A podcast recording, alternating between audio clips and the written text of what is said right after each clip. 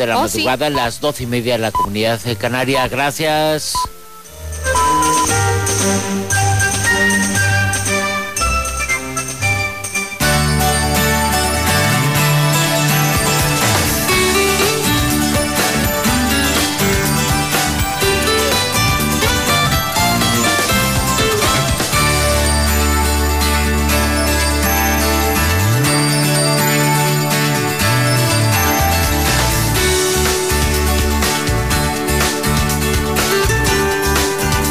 Buenas manos.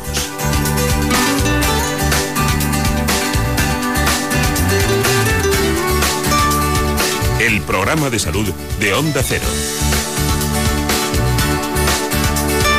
Dirige y presenta el doctor Bartolomé Beltrán.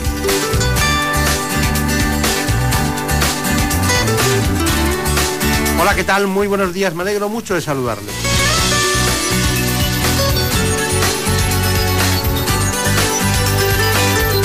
Vamos a tratar varios asuntos en relación con la salud. Hoy vamos a empezar con la neumología. Mucha gente está acatarrada, mucha tiene afecciones de distinto tipo, pero nosotros vamos a tratar de una enfermedad, una enfermedad obstructiva que es crónica y conocida como EPOC.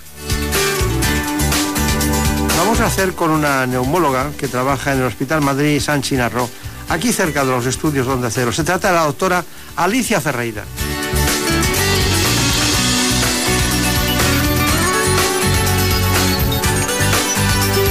Enseñó las pruebas diagnósticas en su centro, pero además nos contó muchas cuestiones en relación con la prevención y el tratamiento de la enfermedad pulmonar obstructiva crónica. Les propongo para adentrarnos en este espacio, en este problema de salud pública de primera fila, en un asunto que es muy interesante para nosotros, el aspecto más divulgativo, las coordenadas de esta patología, la EPOC. Escuchen, por favor, este informe. En buenas manos. El programa de salud de Onda Cero. El 25% de las personas que padecen asma también padecen enfermedad obstructiva crónica. Se trata de dos enfermedades inflamatorias muy prevalentes. Ambas se asocian a una obstrucción bronquial y sensación de disnea. El asma es una enfermedad variable, en cambio en la EPOC la obstrucción bronquial es progresiva, permanente y no reversible. Y es que cada año mueren en España 29.000 personas por EPOC, la primera causa de muerte evitable en nuestro país. Aunque en ambas enfermedades hay una obstrucción de las vías aéreas, tienen diferentes características. Mientras el asma aparece con más frecuencia en la infancia, la EPOC es una patología de gente mayor. Además, es una enfermedad de fumadores. Normalmente hay antecedentes de tabaco. El asma tiene con frecuencia manifestaciones alérgicas, mientras que la EPOC no suelen relacionarse. Las similitudes entre las dos enfermedades a veces hacen difícil su diferenciación en pacientes fumadores. Por eso es fundamental realizar un correcto diagnóstico por parte del especialista. Bueno, pues aquí está con nosotros la doctora Alicia Ferreira. Ella se formó o trabajó en el Hospital Gregorio Marañón de Madrid, uno de los hospitales emblemáticos en este ámbito, con grandes neumólogos. Y eh, trabaja ahora diariamente, la hemos conocido precisamente por su asistencia a diferentes tipos de pacientes. Y bueno, queríamos conocer de su propia mano en qué consisten estas patologías que eh, están tan en boga y que son la segunda causa de ingreso hospitalario en España. Bueno, doctora Ferreira, ¿qué tal está? ¿Cómo va todo? Muy bien, muchas gracias.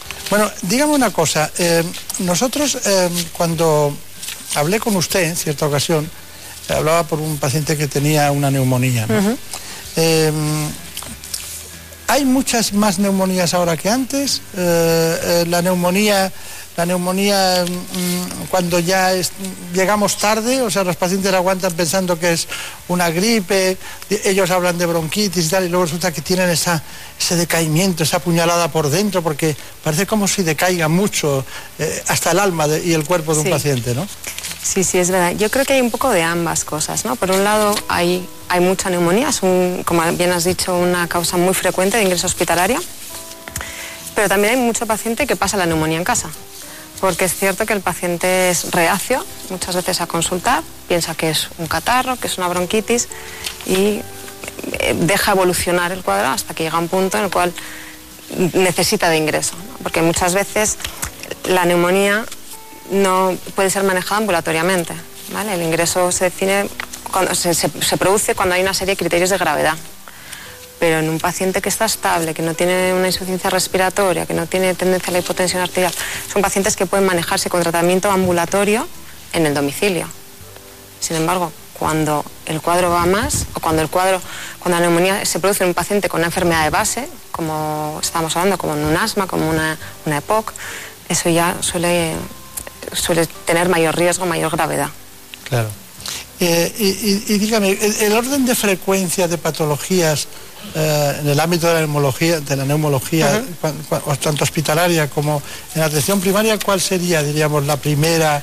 y La EPOC, sí. La EPOC, Sí, la enfermedad pulmonar obstructiva crónica. crónica. ¿Ustedes tratan a pacientes con asma? Sí, sí, sí. Muchísimos. ¿Y, y tienes eh, semejanzas y grandes diferencias una de otra? Eh, sí, Eh, a veces es difícil distinguir entre un asma y una EPOC. La EPOC es una enfermedad que tiene una relación muy importante con el consumo de tabaco. ¿vale? No diríamos que es exclusiva de fumadores, pero sí que hay una relación muy importante. Y suele ser una enfermedad de edad avanzada, vamos a decir, avanzada. No es una enfermedad de gente joven. A partir de los 40, 50 años empezamos a ver pacientes con EPOC. El asma clínicamente es muy parecida a la época en cuanto a los síntomas de falta de aire, de tos, de sibilancias, de pitos, ¿no? de escuchar pitos, pero suele producirse en gente más joven, aunque tiene, tiene picos de incidencia, muchas vemos en pacientes jóvenes y luego tenemos picos en pacientes un poco más mayores. El tratamiento es muy similar, es muy similar, aunque sí que es verdad que eh, es importante distinguirlas porque hay, hay un, un fármaco concreto, ¿no? que son los corticoides inhalados, que, que se utilizan en pacientes asmáticos, que no están tan indicados en los pacientes EPOC. Y, pero bueno, sí que a veces es difícil distinguir. También hay muchos pacientes asmáticos crónicos que acaban desarrollando una, una EPOC y cuando nos llegan ya en ese punto es difícil saber qué ha sido, ¿no? porque también han sido fumadores, además de asmáticos. Entonces, Claro, claro. ¿Y cuesta mucho llegar a un diagnóstico con, con el asma y la EPOC? Eh, el asma a veces es un reto un poco mayor que la EPOC. La EPOC, los síntomas son bastante típicos o característicos. Eh, tenemos antecedente de tabaquismo y en la espirometría, como bien decís, hay una obstrucción fija al flujo aéreo. Es decir, cuando hacemos la espirometría, que es nuestra prueba primordial de función pulmonar, vemos que hay lo que se llama pues, una obstrucción. Es decir, el paciente mete el aire en los pulmones, pero este se queda obstruido dentro, no es capaz de sacarlo. ¿vale? En el asma podemos tener esta obstrucción o no. Por tanto, el paciente asmático no siempre se presenta con los síntomas característicos y, a veces eh, tenemos que hacer pruebas un poquito más eh, agresivas en cuanto que hay que hacer pruebas de provocación bronquial, por ejemplo, para llegar al diagnóstico. Así que es muy interesante lo que has dicho antes de que los pacientes acudan a consulta, porque muchas veces, hasta que el paciente acude a consulta, pasan años pasan años. Yo muchos, muchos días veo pacientes que vienen, cuando les preguntas desde cuándo les falta el aire, te dicen que desde hace 5 o 6 años. Y vienen hoy a consulta y se fatigan desde hace 5 o 6 años. O pacientes que llevan tosiendo y llevan tosiendo 20 años, sin exagerarte, 20 años tosiendo y vienen a consulta después de tanto tiempo. Y esto creo que el paciente tiene que concienciarse, o la población tiene que concienciarse un poco más, que hay cosas que no son normales. ¿no? Está claro. Vamos a hablar con usted como neumóloga del Hospital Madrid San Chinarro de, de las pruebas diagnósticas. Allí estuvo Javier Sanz. También vamos a hablar de la oxigenoterapia domiciliaria. ¿eh? Y finalmente quiero hablar sobre apnea del sueño. ¿Le parece bien, no? Que hablemos. Perfecto, supuesto. Quiero dar un dato para seguir con usted que dice que el 25% de las personas que padecen asma también padecen EPOC. O sea, no hemos querido juntarlas por capricho usted y yo, sino que hay un 20, o sea, una de cada cuatro tiene las dos cosas. Y que cada año mueren en España, eh, bueno, son cifras que tenemos, mil personas por asma, mil. Pero por EPOC mueren casi 30.000. Entonces, eh, son, eh, son combinaciones para llamar la atención. Desde luego, desde luego. Desgraciadamente la EPOC es una de las principales causas de muerte y, y, y sigue aumentando. El, el problema de la EPOC es que sigue aumentando su incidencia. Los- la- los- las personas, la población no deja de fumar y mientras no dejen de fumar va a seguir aumentando la Claro. EPOC. Las medidas de- preventivas actuales es- es- son relativamente efectivas, pero No acabamos de no, conseguirlo. no suficientemente. Claro. Bueno, nosotros, estuvimos ahí, Javier Saz, no es que tenga afición, es que eh, siente pasión por ese tipo de cuestiones cuando le planteamos estos problemas. Fue al, al departamento de neumología, en donde trabaja la doctora Ferreira, y nos habló de los, de los elementos diagnósticos que ellos utilizan. La espirometría es eh, nuestra prueba fundamental de función pulmonar. Lo que nos ayuda es a medir eh, volúmenes pulmonares, capacidad pulmonar, el aire que un pa- paciente es capaz de inspirar, la capacidad vital, y de expirar, ¿vale? el volumen expiratorio. Y nos sirve fundamentalmente en el diagnóstico de las enfermedades obstructivas para eh, diagnosticar la EPOC y también para diagnosticar asma u otro tipo de enfermedades que cursan con volúmenes bajos, volúmenes respiratorios bajos. Pues vamos a hacerte una espirometría, ¿vale, María José? Ya sabes, tapamos la nariz, empezamos respirando normal, cogiendo y soltando el aire tranquila. Respirando normal, muy bien. Perfecto. Echa todo el aire, María José, vacíate bien, vacía, vacía, vacía, vacía, vacía, coge aire bien llena, sopla fuerte. Sigue, sigue, sigue, sigue, sigue, sigue, sigue, sigue, sigue, sigue, sigue, sigue, sigue, sigue, sigue, sigue. Muy bien, respira tranquila. Perfecta, muy bien, María José. Eh, a la hora de interpretar la espirometría, eh, nos vamos a fijar en primer lugar en la curva. Entonces, por un lado tenemos la rama inspiratoria, el, paciente está cogiendo el aire, y luego lo que es la expiratoria. Lo que nos interesa es que el paciente eche el aire de una forma muy enérgica, de forma que en los primeros segundos de la expiración eliminen la mayor eh, cantidad de aire. Una vez visto la curva, nos mm, centramos en los valores. Dentro de los valores de la espirometría son los fundamentales. Estos tres que vemos aquí. El G1, que es el volumen expirado en el primer segundo, la FVC, la capacidad vital forzada, y la relación entre estos dos, lo que conocemos como el índice de tífeno. Y es precisamente este índice de el que nos va a diagnosticar la EPOC, la enfermedad eh, obstructiva. Pasamos al test de difusión, ¿vale? Esta técnica, ya sabes, como te he explicado antes, es un pelín distinta, ¿vale? En esta lo que consiste es en coger aire y aguantarlo, ¿vale? Muy bien, echa todo el aire, María José, vacíate. Vacía, vacía, vacía, vacía, vacía, vacía, vacía, vacía, vacía, vacía, vacía. Muy bien, coge aire hondo, coge, coge, coge, coge, coge, coge, coge, coge, aguántalo. Aguanta, aguanta, seis segunditos más, María José. Bien. Muy bien. Sopla fuerte, sopla, sopla, sopla, sopla, sopla, sopla, respira tranquila. Muy bien. Ya estás. El test de difusión eh, lo que nos mide es cómo pasa el oxígeno a sangre, nos mide la transferencia de oxígeno. Vale, aquí ya no medimos volúmenes, aquí medimos cómo el oxígeno que nosotros respiramos pasa a la circulación, cómo atraviesa lo que es la barrera del pulmón. Esta es la gráfica del test de difusión. Una vez más, la imagen de la curva lo que nos sirve es para ver si el paciente está haciendo la prueba de una forma adecuada. ¿no? Empezamos por una respiración tranquila y en el test de difusión lo que necesitamos sobre todo que el paciente sea capaz de coger una cantidad suficiente de aire y de mantener una apnea de 10 segundos para luego hacer una expiración y es en ese volumen, es en esa expiración donde medimos cómo se ha intercambiado el oxígeno. La hemos visto trabajar, es agotador. ¿Cuántas hace estas al día? Pues entre 15 y 20 todas las mañanas. ¿Sí? Y llega bien a casa, Yo, sí, aguanta. sí, sí, sin problema. ¿Qué matices quiere hacernos sobre la espirometría? Bueno, pues la espirometría es una prueba muy útil, pero yo creo muchos eh, compañeros a veces no se dan cuenta que es una prueba que necesita la colaboración del paciente, ¿vale?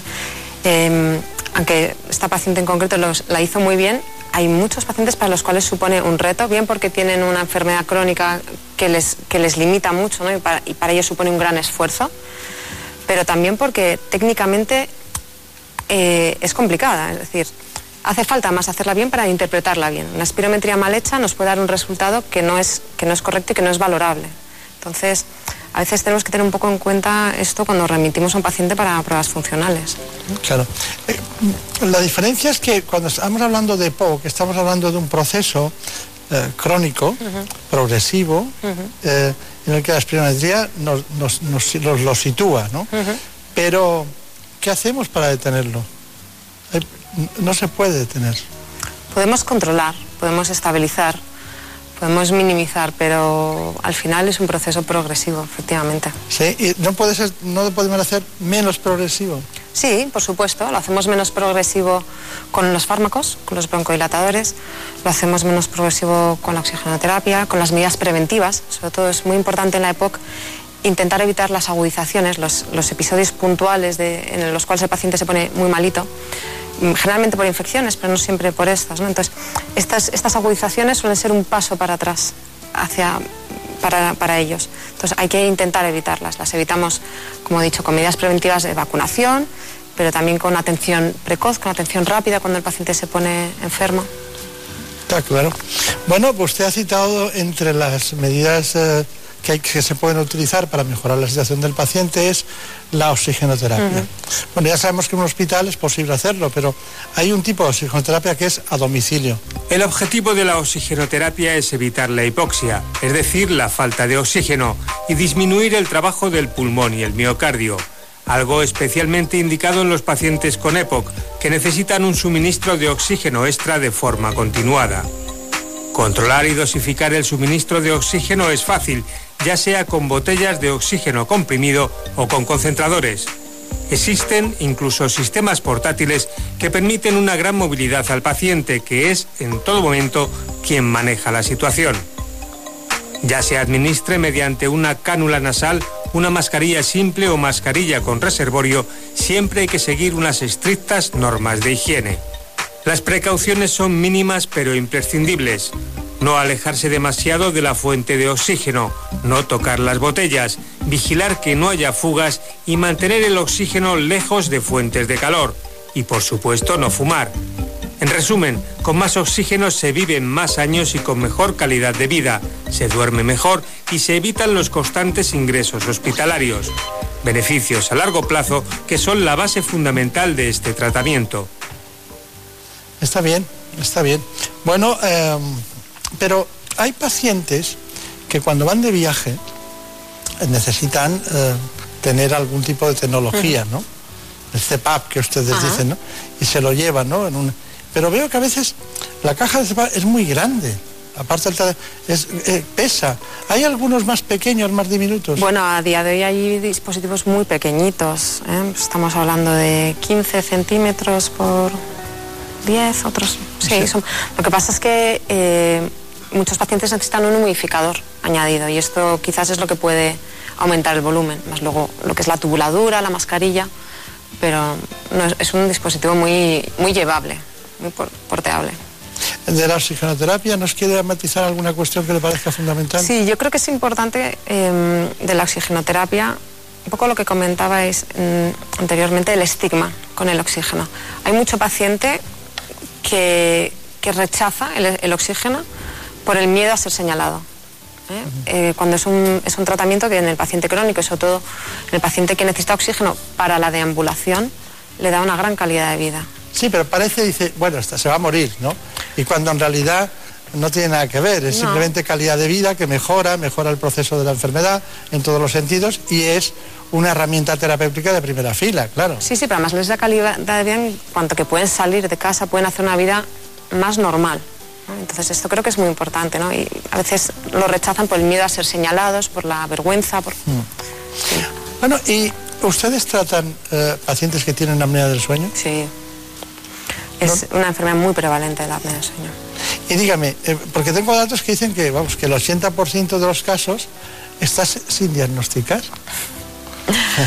Sí, este, es- aquí pasa un poco como, como os decía antes con la tos, con la falta de aire. Muchos pacientes tardan en diagnosticar.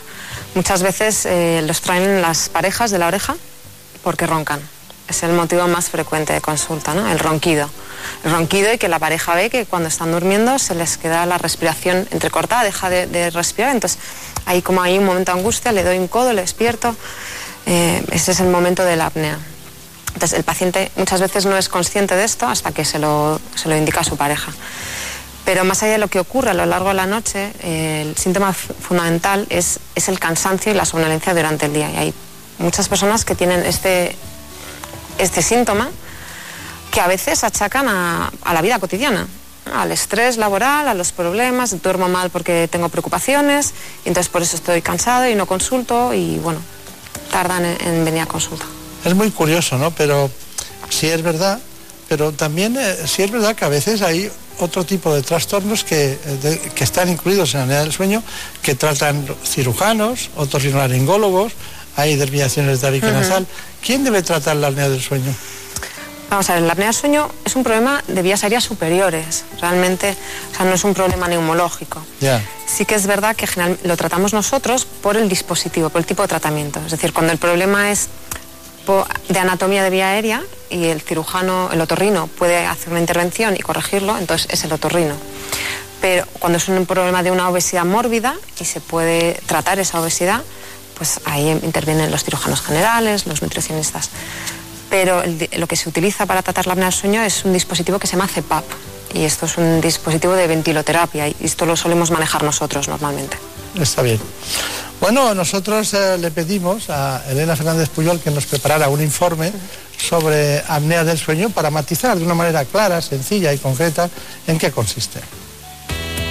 La apnea del sueño es, junto con el insomnio, uno de los trastornos nocturnos más frecuentes y, sin embargo, se conoce desde hace poco más de tres décadas. En nuestro país, cerca de dos millones de personas la sufren, pero según los expertos, un 80% está sin diagnosticar. Aunque puede afectar a niños y adultos, el paciente tipo suele ser un varón con sobrepeso, roncador y mayor de 65 años. Este síndrome también afecta a las mujeres, especialmente a partir de la menopausia. En general, los factores de riesgo son el sobrepeso, la edad, el tabaco y el consumo de alcohol por la noche. La respiración de quienes padecen apnea del sueño se interrumpe al menos 10 segundos mientras duermen, lo que puede ocurrir al menos 30 veces en una hora. Esto hace que el sueño sea de mala calidad y que durante el día tengan cansancio y somnolencia. Pero estos no son los únicos riesgos. Existe una relación entre apnea del sueño y patologías más serias como la hipertensión, la insuficiencia cardíaca o la diabetes. Claro que cuando vemos a alguien que tiene eh, obesidad, eh, problemas respiratorios, obesidad, sedentarismo, eh, distintos trastornos acaban teniendo apnea del sueño, ¿no? De hecho hay personas que cuando bajan el peso, bajan peso, dejan de tener apnea del sueño, ¿no? Efectivamente. ¿Ustedes lo ven eso? Sí. Son los menos, desgraciadamente, que pierden eh, una cantidad de peso significativa como para que se les corrija la apnea, pero sí, algunos vemos, sobre todo algunos que se someten a procedimientos como colocación de balón, cirugía bariátrica, este tipo de, intervenciones. Bueno, hay una, hay una cuestión de, claro, un neumólogo que está aquí, si estuviera un oncólogo para hablar de cáncer de pulmón sería lo lógico que habláramos del cáncer, pero un neumólogo y el cáncer de pulmón, ¿cómo conviven esas dos patologías? ¿Ustedes eh, diagnostican pacientes? Sí, sí, sí. ¿Los diagnostican? ¿Por qué vienen? ¿Cuál es el síntoma por el que vienen?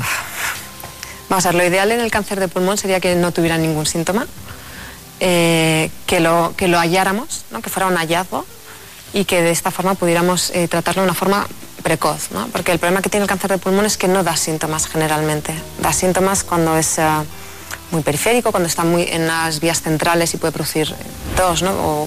pero generalmente hasta que tiene un tamaño significativo importante no suele dar síntomas y cuando esto ocurre ya está en un estadio avanzado. De hecho, el problema del cáncer de pulmón es que la mayor parte de ellos están en estadios avanzados y que por tanto no son susceptibles de tratamientos quirúrgicos eh, en el momento del diagnóstico.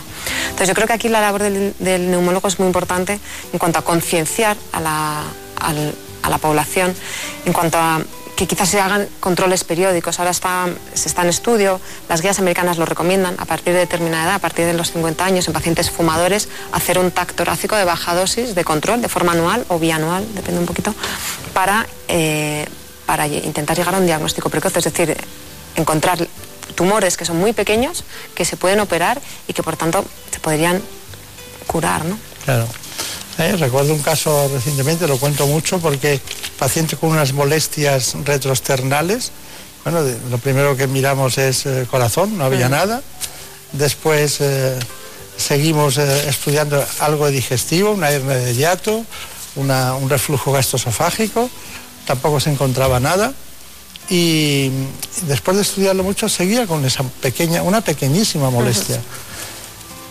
Hicimos un TAC y era el inicio de un cáncer de pulmón que se operó y está perfectamente. Y ya han pasado los años, ha pasado las revisiones y tal. Es decir, que para diagnosticar un cáncer de pulmón en ese momento hay que pensar en hay Que, hay que sospecharlo muchas veces. Hay que sospecharlo, si no, no, no. Y luego no hay que pasar por alto que a partir de determinadas edades eh, hay que hacer las revisiones periódicas preventivas. Desde luego, desde luego en fumadores, desde luego. Bueno, pues eh, la doctora Ferreira, Hospital San Chinarro, neumólogo, ¿cuál es su conclusión de todo este espacio que hemos hecho? ¿Quiere poner acento en algo? Eh yo realmente acentuaría la importancia, la importancia de, las medidas de control para el tabaco. Realmente creo que es eh, algo en lo que deberíamos trabajar desde neumología, desde atención primaria, desde medicina interna, desde todas las especialidades, porque es causa fundamental de enfermedades respiratorias. Eh, primordialmente, como hemos dicho, de, de la EPOC, que es una enfermedad que ya no es solamente una causa principal de muerte, sino que es una causa principal de, pérdida de calidad de vida, muy importante. Yo esto es lo que siempre intento transmitirle a mis pacientes, ¿no? Y con el tema del tabaco, porque realmente es una enfermedad muy, muy, muy incapacitante y que tiene un impacto mm, en sus vidas, en su día a día, tremendo, tremendo. Entonces creo que eso es muy importante. Muy bien, pues eh, eh, bueno, nosotros íbamos a ciegas con usted, había tratado pacientes, le habíamos preguntado por ellos. Eh, nos conocimos por teléfono y, estoy encantado de haberla conocido personalmente. Muchas gracias. Recuerdo a los compañeros del hospital y del departamento de neumología. Muchas, gracias. Igualmente.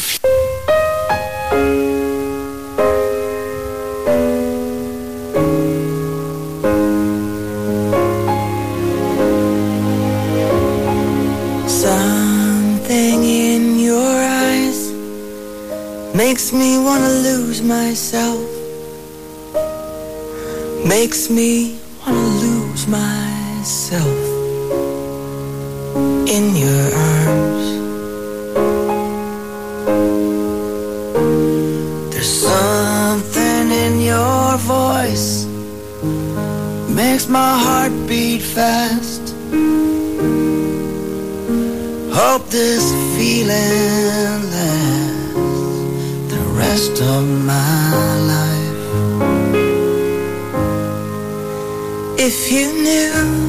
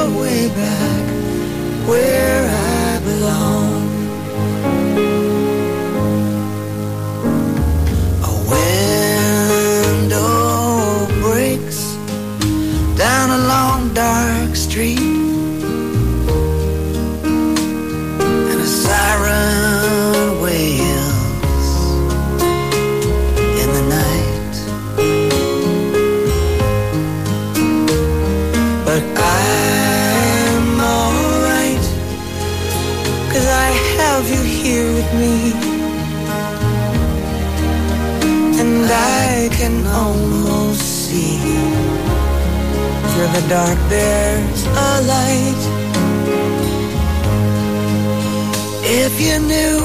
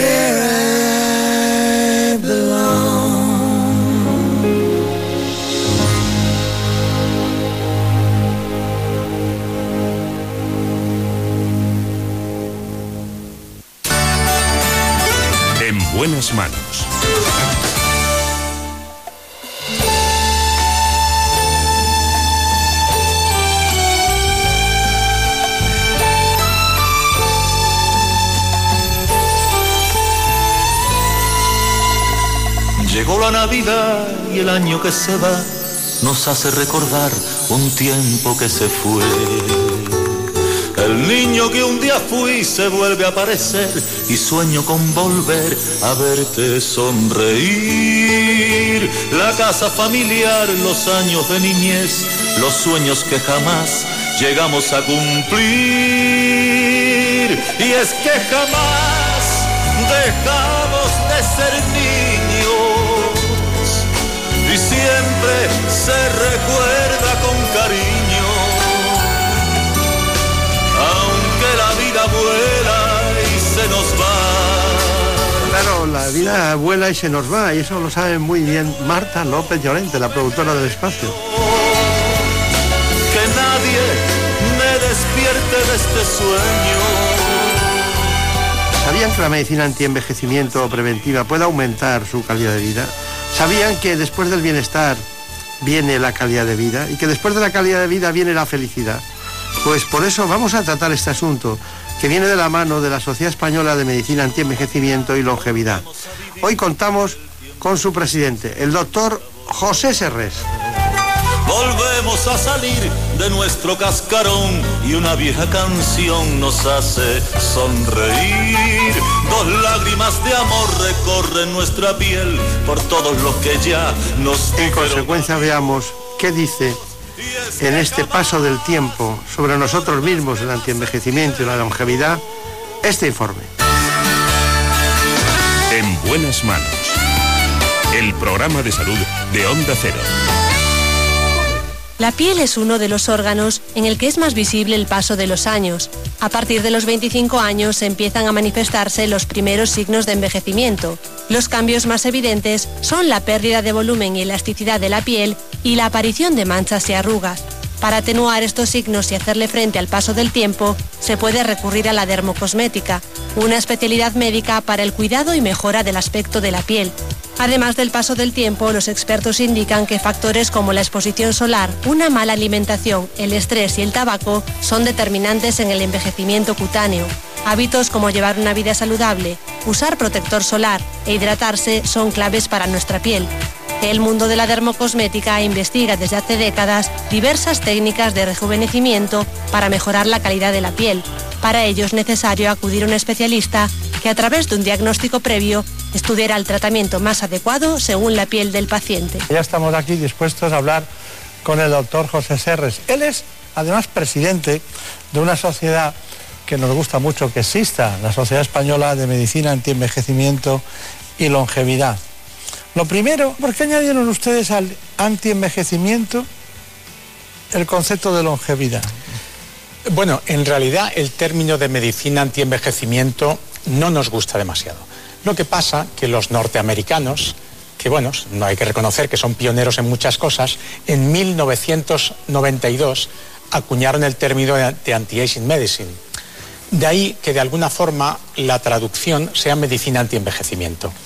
Pero es verdad que, como ya digo, no nos gustaba mucho porque realmente es medicina de la cali- calidad de vida, es medicina preventiva, quisimos añadir ese concepto de medicina antienvejecimiento y longevidad, como dando la idea de que lo que queremos es mejorar esa calidad de vida, esa longevidad con calidad de vida. Está bien, está bien. Bueno, yo le voy a hacer una pregunta que, que, que según como resulte su respuesta, a mí me gustaría repetirla media hora seguida. Entonces, vamos a ver. mm, Las personas que son, que son mayores y están bien y tienen posibilidades, se les ve posibilidades de ser mucho más mayores, tienen buena calidad de vida, ¿han hecho algo ellos por su cuenta o les viene dado por su genética? Bueno, pues mira, es una pregunta muy interesante, la cual además contestamos con frecuencia. El 70% de nuestra calidad de vida, de nuestra longevidad, viene por nuestro estilo de vida. O sea, por la epigenética, no viene en sí por la genética. La genética nos condiciona un 30%. Pero si en ese estilo de vida nosotros fumamos, comemos mal, no hacemos ejercicio físico, eh, eh, tenemos obesidad, etcétera, etcétera, nosotros estamos modificando esa longevidad y estamos empeorando en lo que va a ser nuestro, nuestra calidad de vida y influyendo negativamente en lo que es ese estilo de vida que, insisto, es un 70%. Está bien. A mí, a mí, a mí no me aburre nada de la medicina, nada. Cualquier cosa me gusta, pero, pero sí estoy un poco cansado de, bueno, tomar frutas y verduras, ejercicio físico, dormir ocho horas diarias, intentar eh, evitar eh, las grasas saturadas, eh, yo qué sé, incluso hacer determinados entretenimientos que sirvan para que uno esté mejor, compartir, compartir comunicación verbal y no verbal con gente, la felicidad, el afecto, el cariño, claro, ya está. Pero claro, todo eso, claro, no lo venden en las farmacias. Eh, ninguna de las cosas que he dicho las venden en las farmacias. Entonces, ¿qué podemos hacer? O sea, ¿qué podemos hacer nosotros, diríamos, de una manera, diríamos que esto funciona, ¿no? Por ejemplo, dicen, los antioxidantes, dicen el Q10, va muy bien. De hecho, yo estuve en Sevilla hace tres años en un congreso y, estaba como loco con los antioxidantes, por el tema de la influencia sobre el corazón y tal, ¿no? Eh, bueno, muchas otras cosas, dices, el selenio, ¿no? Pues va, muy eh, está en el tomate, va muy bien para la próstata y tal. Cuéntenos su receta, o sea, cuéntenos eh, qué, es, qué, es lo que nos diría usted. Bueno, tienes, has dado en el, clavo, ¿no? En la clave de todo esto, precisamente. Es una medicina un poco predictiva y proactiva la medicina antienvejecimiento. Predictiva porque realmente incluso existen eh, test genéticos que podemos hacer actualmente para nosotros eh, saber eh, qué puede pasar un poco en nuestro futuro. Yo recuerdo un poco bueno, además eh, recuerdo un tema muy interesante. Yo personalmente, como llevamos en la sociedad, la sociedad se creó en el año 2000, son 17 años de sociedad de medicina antienvejecimiento, pues hará como 10 o 12 años me hice un test precisamente genético para ver un poco cómo iba a ser mi futuro. Y yo en aquel momento no tenía la tensión alta, ahora sí la tengo. Bueno, pues ya me salía en el test que iba a tener la tensión alta. O sea que realmente genéticamente yo ya iba condicionado para tener ¿Usted pudo retrasar precisamente eso o por lo menos... Bueno, por lo menos... No, ayudarlo. No ayudarlo, no ayudarlo. Conocer que lo iba a tener y de hecho, bueno, estoy con dosis muy, muy, muy pequeñas de fármacos, eh, pues eh, previniendo. En cuanto a todos los suplementos nutricionales, bueno, es verdad que, hay suplementos nutricionales que habría que tomar. Por ejemplo, está claro que tomar omega 3 es muy positivo, porque nuestro balance, pues eh, en España, por ejemplo, que además consumimos mucho aceite de oliva, que es excelente, pero que es omega 9, bueno, pues no está bien. Ese balance entre omega 6, omega 9 y omega 3 es desfavorable al omega 3. Entonces tenemos que consumir omega 3 prácticamente todos los españoles, porque no creo que haya nadie que tome eh, tanto pescado azul eh, todos los días como para posiblemente no necesitar omega 3. Q10, bueno, pues Q10 es interesante. Eh, selenio, bueno, pues puede ser que también. Pero nosotros, ¿qué decimos? Que existen actualmente analíticas que, que, nos van a decir exactamente lo que necesitamos. Porque poniendo un ejemplo, por ejemplo, la vitamina E. La vitamina E, hay muchas partes de la vitamina E están los tocoferoles y están los tocotrienoles.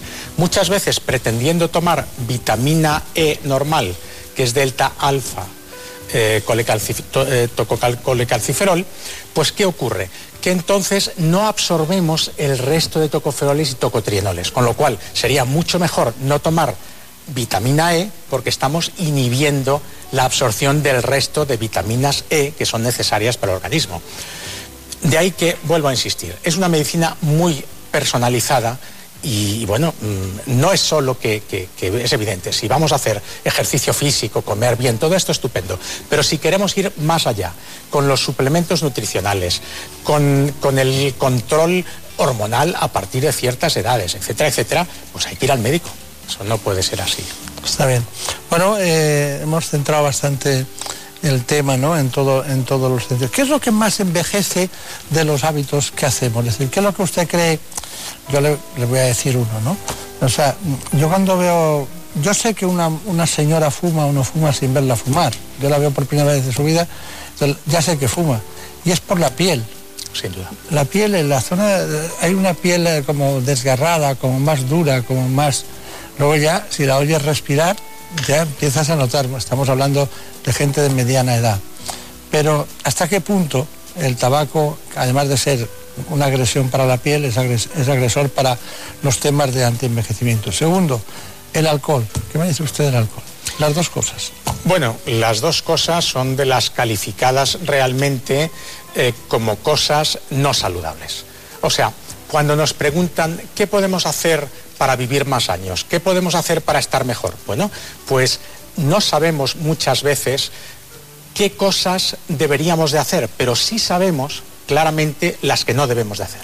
Y sabemos que no debemos de fumar, sabemos que el alcohol hay que tomarlo moderadamente, una copa para las mujeres, por ejemplo, de vino tinto, que es saludable por los eh, polifenoles, resveratrol, etcétera, etcétera, eh, dos copas máximo para los hombres y eh, eh, bueno, mm, realmente llevar una dieta, una dieta saludable y en general pobre en calorías. Porque lo único que se ha demostrado que alarga la vida es la restricción calórica. Y de hecho, nunca veréis una persona mayor que está obesa. O sea, Eso no lo existe. tenemos que anotar. Sin duda. Porque, eh, bueno, yo siempre digo que el órgano que más calorías consume es el cerebro, porque gasta muchas calorías. Pero claro, el tener que la- poner el aparato digestivo entero al servicio de la absorción de tanta carne y tal, claro, es un gasto energético necesario que si lo ahorras, pues te tiene que dar más calidad a mitocondria y a otros, a otros elementos celulares muy importantes, ¿no? Incluso fíjate que yo he observado ya en mí mismo, como persona ya de cierta edad, que después de la digestión y como haya comido un poquito más de la cuenta, me sube mucho la frecuencia cardíaca. Muchísimo. ¿Qué quiere decir? Que como tú dices, eh, bueno, pues todo el organismo lo ponemos a que trabaje en la digestión. Entonces está claro que eso eh, tan bueno no puede ser. Cuando pasa usted consulta eh, en Sevilla, ¿no? Sevilla. ¿Cómo se llama la clínica? Clínica Serres, Que que es la clínica de mi nombre. Llevamos ya más de 30 años. 30 años, su apellido. Bueno, pues tengo, me tengo que poner una falta, pero grave, ¿eh? de no haberle traído por aquí antes, porque Bueno. esto sí que es el tema, ¿no? El no querer envejecer. Eh, ¿Qué hace usted cuando recibe un paciente de cero? Viene alguien, la ha visto hoy en la televisión y llega a la consulta, ¿qué hace usted?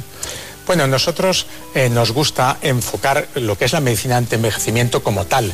Como cirujano plástico, lo más posible es que venga pues, por un problema estético, por un problema en la piel, pero nos gusta verlo de una forma integral porque no concebimos la medicina anti-envejecimiento, no, conocemos, no coincidimos al- a la persona, sino como un global como lo que es la parte interna del organismo y la parte externa.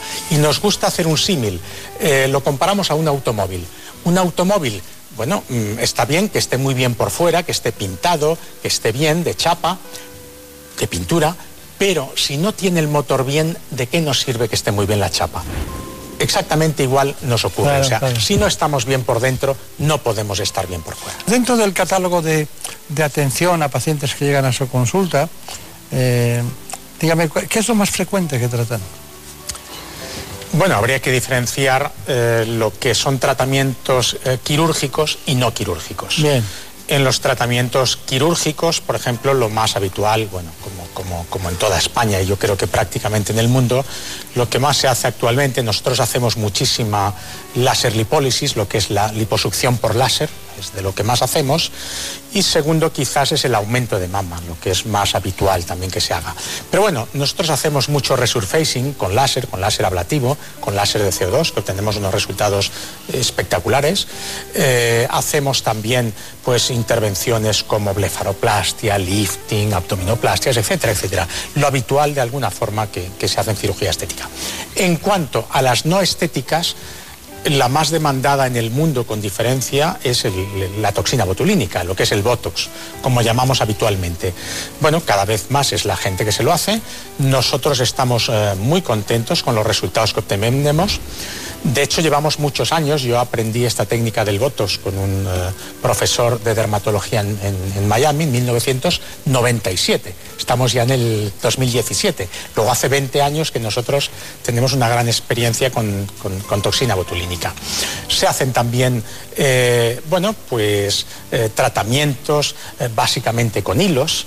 Tratamientos con láser. Hacemos muchísimo, desde eh, eliminar todo el tema de telangiectasias, lesiones vasculares con láseres específicos de colorante pulsado, eh, láser alejandrita Q-switch que sirve para todo el tema de manchas faciales, eliminación de tatuajes, tenemos eh, también eliminación de todo lo que son lesiones que previamente se mandan a anatomía patológica, todo el tema de lesiones de la piel y bueno, pues peelings, etcétera, etcétera. Muchísimos bueno, Pues eh, nosotros hemos eh, visto eh, un reportaje, un trabajo en relación con su clínica, con la clínica del doctor Serres, que es de microinjerto capilar, que tiene el nombre así como FUE, ¿no? en, en inglés. En estos momentos estamos realizando un microinjerto capilar, técnica FUE, donde contamos con un equipo internacional de exprofeso para la realización de estos microinjertos capilares. Y ahora mismo estamos utilizando este micromotor que nos va a ayudar a la extracción de las unidades foliculares en la zona occipital. A continuación, un personal altamente cualificado lo que hace es separar los injertos obtenidos y separarlos en un cabello en dos cabellos y en tres y cuatro cabellos para luego ser injertados en la zona anterior, en la coronilla o donde haga falta la alopecia. Realización en nuestros quirófanos de la técnica FUE, Follicular Unit Extraction, la técnica más avanzada actualmente para repoblar de cabello las zonas alopécicas. Qué interesante, ¿no? ¿Le gusta a usted mucho la formación anglosajona americana, no? Bueno, eh, en principio me formé mucho en Francia, pero luego ya con el paso del tiempo donde más fui fue a Estados Unidos y a Latinoamérica. También he estado recientemente en, Japón también. Bueno, siempre no paramos. Y la semana que viene voy a Estados Unidos otra vez. Es lo que hay que hacer, aprender. Siempre. El médico debe estar aprendiendo toda su vida. Está bien.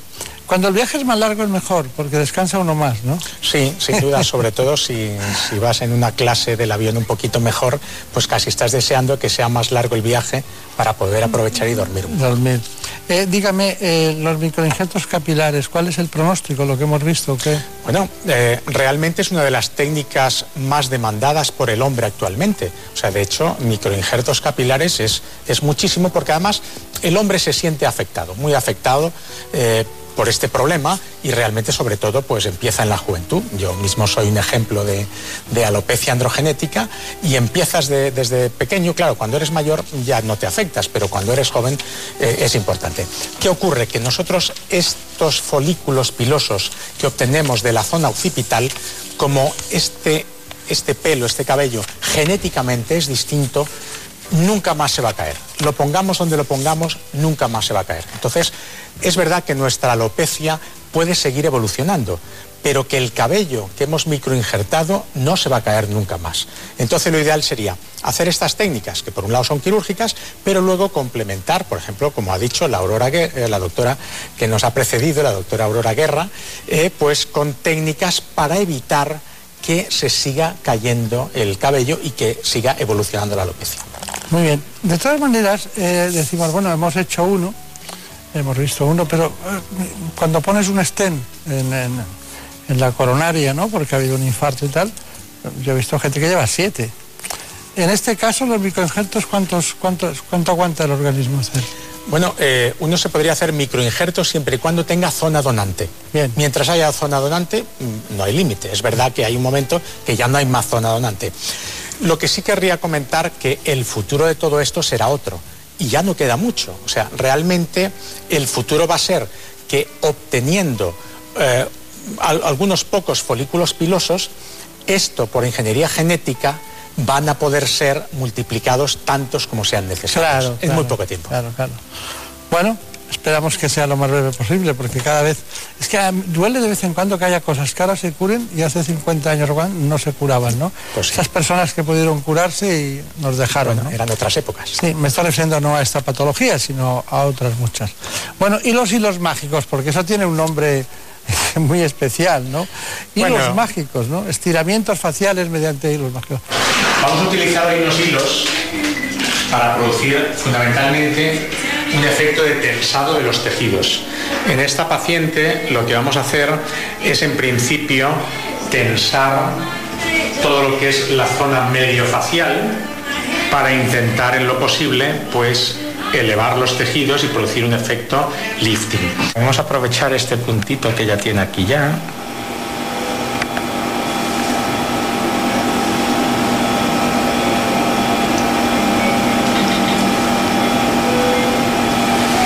Muy Más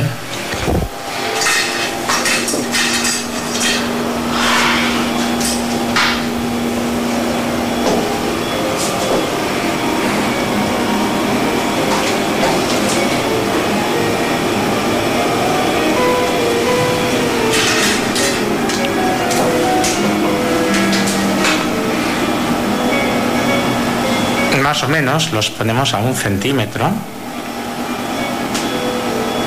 un hilo del otro.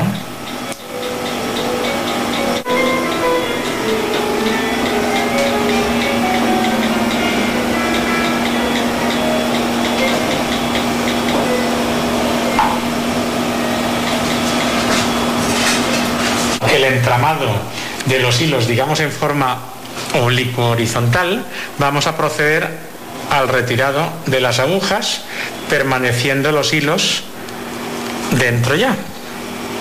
Eh, el entusiasmo del paciente cuando llega. Es decir, usted hace la intervención y tal al principio. Incluso hay mujeres que, que se hacen este tipo de técnicas que no saben cómo ocultarlo, ¿no? Incluso con la propia pareja, por, por un tema de dignidad personal, humana, orgullo. ¿no? Claro, eh, ¿qué pasa después, no? ¿Cuánto tiempo hay un moratón o hay alguna, algún tipo de cuestión que sea visual? Bueno, es verdad que puede ocurrir alguna equimosis, algún maratón, pero nosotros procuramos primero poner una anestesia local tópica, que ya de por sí es vasoconstrictora, y luego a más a más inyectamos anestesia local con adrenalina. Con lo cual evitamos, evitamos en lo posible estos moratones. No quiere, no quiere decir que no puedan salir. ¿eh? Pero ¿Cuánto bueno, de- desde la intervención hasta- a que están perfectamente, ¿cuánto tiempo pasa? bueno, hay personas que pueden estar muy bien en tres días y otras quizás necesiten una semana. ¿Riesgos?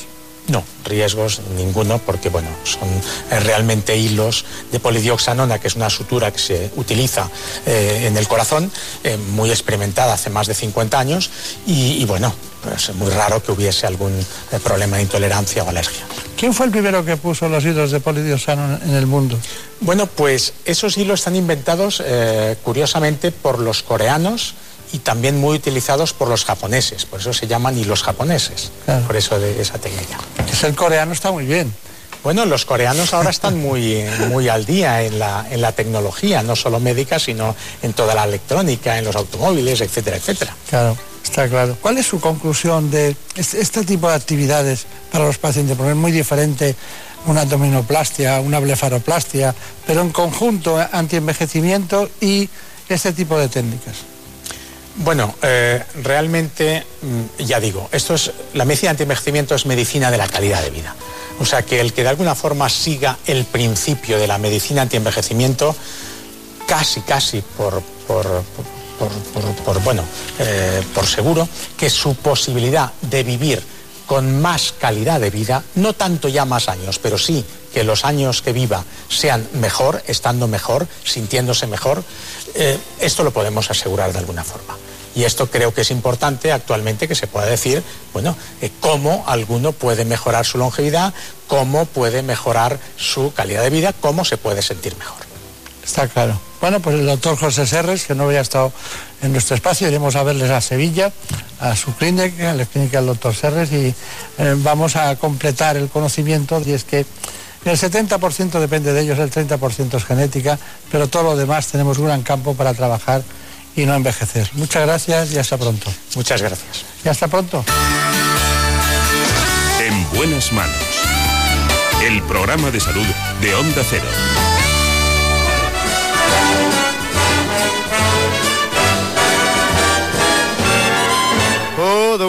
Outside is frightful, but the fire is so delightful. As long as you love me so.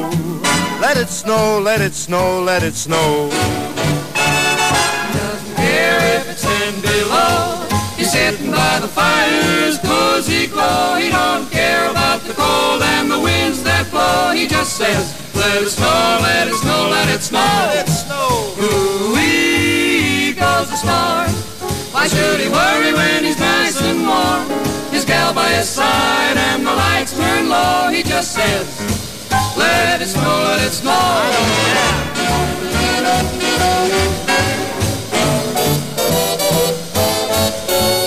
Weather outside is frightful, but that fire is mm, delightful. Since we've no place to go, let it snow, let it snow, let it snow. Doesn't show signs of stopping, and I brought lots of corn for popping. The lights are way down low, so let it snow, let it snow, let it snow, let it snow. When we finally say goodnight, how I'll hate going out in the storm. But if you'll only hold me tight, all the way home I'll be warm. The fire is slowly dying, my dear, we're still goodbying. As long as you love me so, let it snow, let it snow, let it snow. Doesn't care if it's ten below. He's sitting by the fire's cozy glow. He don't care about the cold and the winds that blow. He just says, let it snow, let it snow, let it snow. Let it snow. Ooh-wee goes the star. Why should he worry when he's nice and warm? His gal by his side and the lights turn low. He just says, let it snow, let it snow.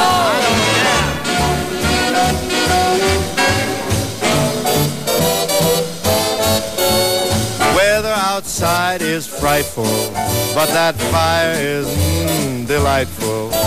Since we've no place to go, let it snow, let it snow, let it snow. Doesn't show signs of stopping, and I brought lots of corn for popping. The lights are way down low, so let it snow, let it snow, let it snow, let it snow. When we finally say goodnight, how I'll hate going out in the storm. But if you'll only hold me tight, all the way home I'll be warm. The fire is slowly dying, my dear, we're still goodbying. As long as you love me so, let it snow, let it snow, let it snow. Doesn't care if it's ten below. He's sitting by the fire's cozy glow. He don't care about the cold and the winds that blow. He just says, let it snow, let it snow, let it snow. Let it snow. Ooh-wee goes the star. Why should he worry when he's nice and warm? His gal by his side and the lights turn low. He just says, let it snow, let it snow.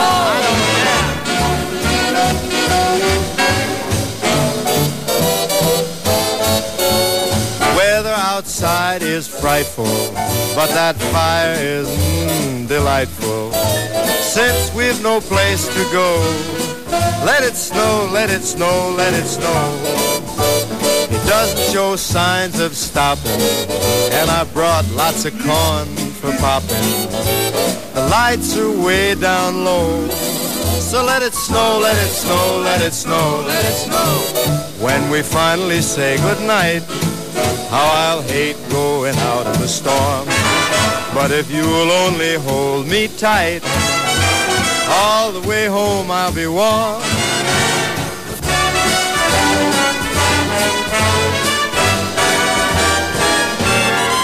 Oh, the weather outside is frightful, but the fire is so delightful.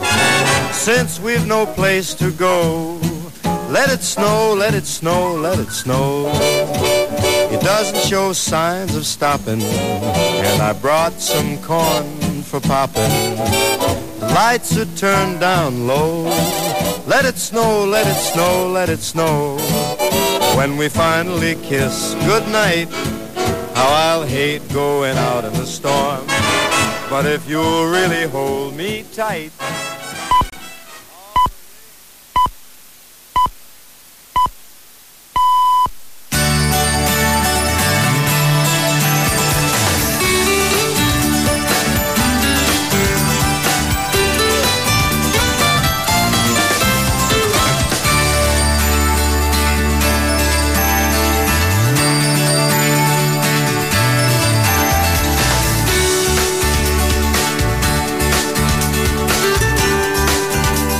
buenas manos.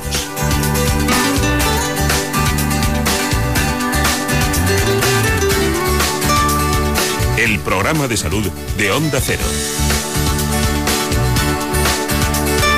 Dirige y presenta el doctor Bartolomé Beltrán. Seguimos en esta segunda parte del programa hablando de salud, pero hoy lo vamos a hacer con el vicepresidente de la Asociación Andaluza del Dolor. Se trata del doctor Ignacio Velázquez. El dolor, el síntoma más característico de la mayoría de las patologías y uno de los principales motivos de consulta en atención primaria.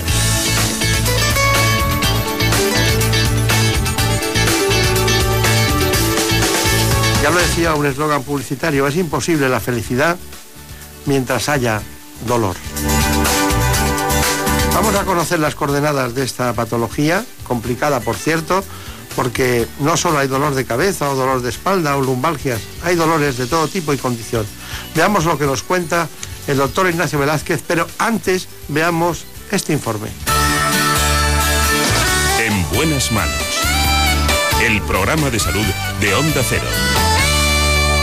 En España, cerca de 10 millones de personas sufre dolor de forma repetida y según la Sociedad Española del Dolor, 6 millones lo padecen de forma crónica. Además, en gran parte de los casos, este dolor lleva asociadas otras enfermedades como depresión, ansiedad o trastornos del sueño. Los datos hablan por sí solos. Casi la mitad de las visitas al médico están directamente relacionadas con el dolor, lo que supone un coste sanitario de más de 15.000 millones de euros al año. Aunque puede afectar a hombres y a mujeres y a personas de todas las edades, en general ellas reportan muchos más casos de dolor que ellos. Este trastorno reduce o limita la vida diaria del 45% de las personas que lo sufren. Y con respecto a la actividad profesional, el dolor baja el rendimiento y es la primera causa de absentismo laboral. Para el tratamiento del dolor crónico, muchas comunidades autónomas disponen de las llamadas unidades del dolor, desde las que se realiza un tratamiento integral del paciente para que pueda recuperar su bienestar físico y emocional. Bueno, la verdad es que estamos aquí preparados para oír al doctor Velázquez, uno de los grandes amigos de este espacio. Muchos años hemos trabajado juntos y aunque él viva concretamente en Granada en la actualidad, fue presidente de la comunidad bueno, de lo que es la ciudad autónoma de, Melilla, ¿no? Bueno, ya saben ustedes que la medicina, el humanismo y la política siempre tienen un trayecto muy frecuente. Él se dedica básicamente al dolor, lo ha hecho siempre, es anestesiólogo. Le conocí como consecuencia de un acto en la Asociación Andaluza del Dolor. Bueno, doctor Velázquez, un placer. Pues vamos a ver, una cosa básica. Tengo aquí varios datos. Uno de ellos es que el dolor es la causa de asentismo laboral más frecuente y también de las jubilaciones anticipadas. Bueno, eso por una parte. Y por otra, uno de cada tres europeos, estamos hablando de Europa porque ahora la gente cuando tiene un problema se va a Bruselas, entonces vamos a hablar de Europa. Está muy unido. uno de cada tres europeos con dolor crónico no recibe ningún tratamiento. Sí, eh, no solamente eso, sino que además el 30% de los pacientes que reciben tratamiento dicen que no están bien tratados. Es un tema muy, eh, muy preocupante. ¿no? Hoy en día es un, elemento prevalente dentro de la, de la, sociedad, sobre todo por el malestar y por el daño que ocasiona al individuo, pero también por el perjuicio económico que produce a la sociedad. ¿no? El dolor crónico se tasa en un costo del 2,5% del Producto Interior Bruto. Estamos hablando de 16.000 millones de euros en España al año. Está bien. Pero eh, hay una cuestión que en los últimos tiempos viene estando muy de moda, ¿no? que son las unidades de dolor. ¿Son, ¿Son necesarias y para qué sirven las unidades del dolor? Son necesarias, son fundamentales. Como bien saben, la unidad del dolor nace en Estados Unidos de la mano de John Bonica y en España son pioneros el Hospital Vallebrón y el don José Luis Madrid Arias, que es el gran pionero en, España, alumno, por cierto, de, de John Bonica. ¿Para qué son necesarias las unidades del dolor? Para tratar el dolor cuando deja de ser un síntoma de una enfermedad y se convierte en sí mismo en una enfermedad. Es el momento en el que el paciente se olvida de cuál es la enfermedad que le ocasionó el dolor y el dolor se convierte en su enfermedad. Es en ese momento que John Bonica lo define como dolor crónico como una fuerza maléfica que carece de función biológica, es decir, es un dolor que ya no avisa absolutamente nada, no avisa de que hay un proceso fisiológico, no avisa de que hay un proceso noxológico, sino sencillamente es algo que menoscaba la calidad de vida de- del paciente. Ahí es donde intervienen las unidades del dolor, bien con medicación, bien sobre todo hoy en día y cada día más con técnicas intervencionistas. Es la primera vez que me lo cuentan tan fácilmente y, y- y- y se entiende, se entiende cuando el, el- el dolor toma cuerpo de doctrina y al margen de cualquier funcionalidad del, organismo de cualquier tipo está presente, ¿no? Claro. Lo que nos llega a la unidad del dolor son pacientes que lo que refieren verdaderamente es el dolor. Y vienen pacientes con artrosis, vienen pacientes con lesiones del sistema nervioso, vienen pacientes con dolor posquirúrgico, vienen pacientes con síndrome de dolor regional complejo. Es decir, viene una gran variedad de pacientes, pero ¿cuál es el elemento fundamental que los une? El dolor. Ese dolor crónico de larga evolución que menoscaba fundamentalmente su capacidad de autonomía individual. Doctor Velázquez, si yo quiero ir a su consulta, porque yo, yo le llamaría por el móvil para ir a cenar o a comer, tal, pero si yo quiero ir a su consulta, ¿dónde tengo que ir? Bien, aquí eh, en España afortunadamente hay una gran red de eh, la sanidad pública. Eh, yo toda mi vida he trabajado en la sanidad pública, tanto en la militar como en la civil, como en este momento en el Servicio Andaluz de, Salud y hoy en día todos los hospitales de España, todos los hospitales de España disponen de unidad del dolor. ¿Quién lo deriva? La mayoría de las unidades del dolor se les deriva desde una especialidad. Nosotros, sin embargo, en Andalucía estamos intentando que sea atención primaria el que, el que derive. ¿Por qué? Porque si de atención primaria tiene que derivar a una especialidad y de la especialidad a una unidad del dolor, estamos hablando de meses de plazo. Y el tiempo corre en contra del dolor crónico. Cuanto más tiempo pase ese dolor, se va cronificando, va produciéndose lo que se llama una sensibilización central y es mucho más difícil de retrotraer a la primitiva situación. Claro. Bueno, eh, hay, me gustaría saber cuál es la diferencia entre dolor crónico y fibromialgia. Bueno, fibromialgia forma parte del dolor crónico. Es uno de los dolores más prevalentes, especialmente en la mujer. El 98% de, eh, de pacientes con fibromialgia son, mujeres.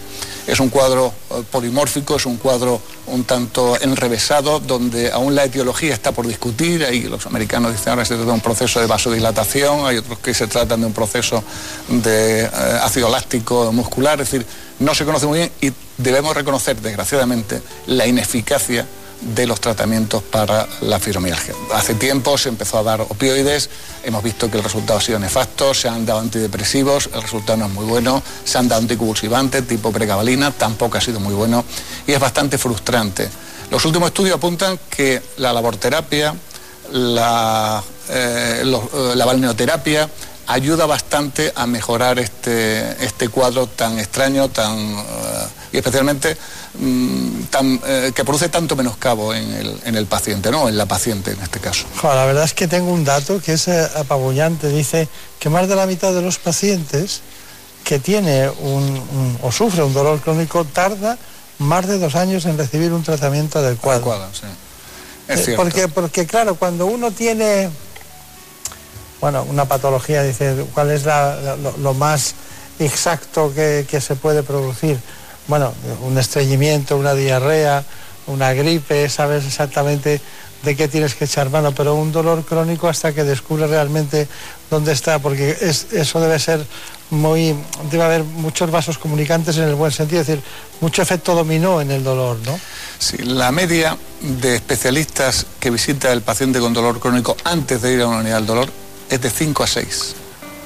Reumatología, traumatología, atención primaria, endocrino. Es decir, se va buscando de puerta en puerta hasta que al final pues acude a la, a unidad del dolor.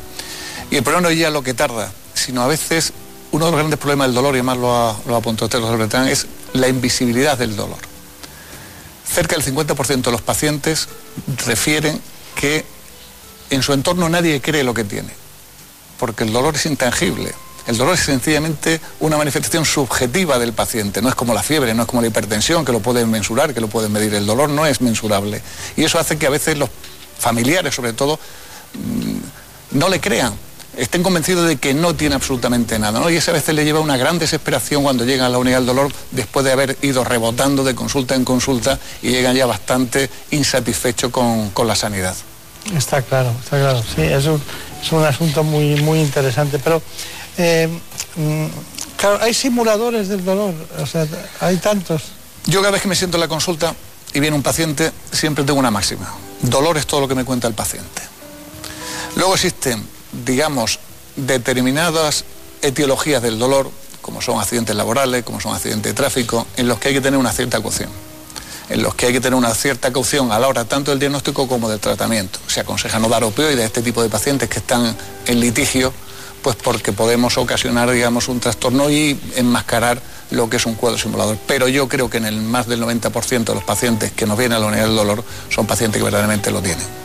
Está bien, está bien. Bueno, luego hablaremos de distintos tipos de dolores porque a mí me, me parece que tenemos que contar qué es el dolor fantasma, ¿no? El, miembro y luego todos los tratamientos, es decir, todo ese arsenal, qué hacemos mal en tratamientos, qué hacemos bien, que cada, qué, cuándo un dolor se puede considerar crónico, qué tiempo tiene que pasar con un tratamiento adecuado para que sea crónico. Y, y luego tenemos también herramientas de, de quirúrgicas de todo tipo, según el tipo de dolor, También. aparte de todo eso. Y luego los abusos, ¿no? Los abusos de tratamientos que, que deben llevarnos a tener otras alteraciones como consecuencia de mitigar el dolor, ¿no? Sí, hoy en día tenemos la, la alarma sanitaria, ¿no? la emergencia sanitaria que estamos viviendo en Estados Unidos, que va muy por delante de la sanidad española y va muy por delante de la sociedad española en este, en este sentido, pero que quiero o no está sacudiendo, ¿no? Ese tsunami que se ha producido en Estados Unidos con eh, la epidemia opioidea, ¿no? que, le están, que le están llamando, quiero o no está sacudiendo a, más que a los pacientes, está sacudiendo a los facultativos españoles que a veces nos encontramos un tanto mediatizados a la hora de prescribir opioides por estas circunstancias que están ocurriendo en Estados Unidos. Ya que lo dice usted, vamos a poner esa información que cuando hablábamos con usted estaba muy preocupado. Todo Sí. nuestro equipo dice, el doctor Velázquez está muy preocupado con el consumo de opiáceos y tal. Tenemos una información y usted la va a ver ahora. Vamos a, vamos, la ha hecho Javier Sar. Las drogas son la principal causa de muerte entre los estadounidenses menores de 50 años, muy por encima del cáncer, los accidentes de coches o las armas. Y es una epidemia que aún no ha tocado techo. En el año 2016 se llegó a un récord histórico, 60.000 muertos, más que en toda la guerra del Vietnam. Pero este año puede superarse. La media es de 100 cadáveres al día. La situación es tal que ha obligado al presidente Trump a declarar el estado de emergencia nacional. There's never been anything like what's happened to this country over the last four or five years. And I have to say this, in all fairness, this is a worldwide problem, not just a United States problem. La raíz del problema está en la adicción a los opiáceos legales recetados sin control. Desde el año 2000 la famosa oxicodona se dispensaba como caramelos. La industria farmacéutica vendió más de 300 millones de pastillas al año. Cuando el gobierno federal tomó medidas, los consumidores se lanzaron al tráfico callejero. I don't know any business that would want to kill their customers, uh, you know, um, but this one. Y es que los opiáceos sintéticos llegan de China por toneladas. La potencia de los nuevos cócteles en los que la heroína se corta con opiáceos de laboratorio multiplica por 50 sus letales efectos, con lo que literalmente destroza a sus víctimas. Además, la epidemia se ceba en los blancos, que han pasado de ser el 0,34% de los consumidores en 2001 a contabilizar el 82% de los fallecidos en 2015. Por eso a la emergencia médica se une la emergencia social. La adicción a las pastillas contra el dolor y a la heroína sintética ha puesto de manifiesto la depauperación económica de la clase media de un país cada vez más desigual. Bueno, gran informe, ¿no? Gran Sensacional.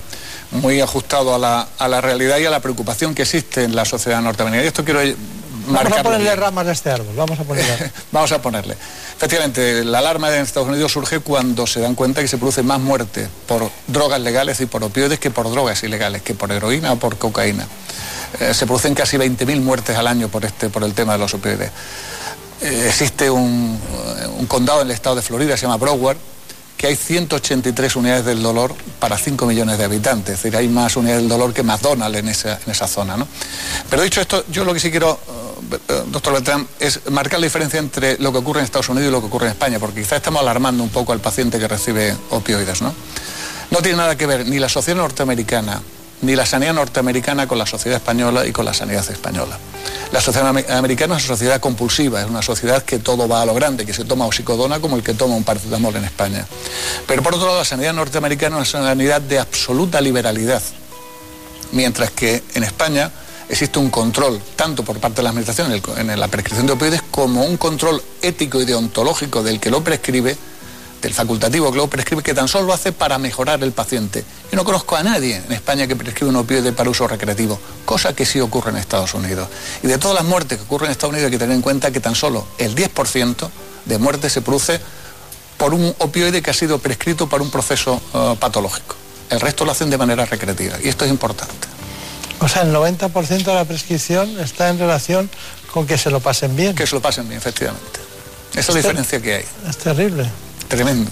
Eso le unimos la, la permisividad con las armas y, y- y 20 cosas más y... Y es- esa es la sociedad norteamericana, desgraciadamente.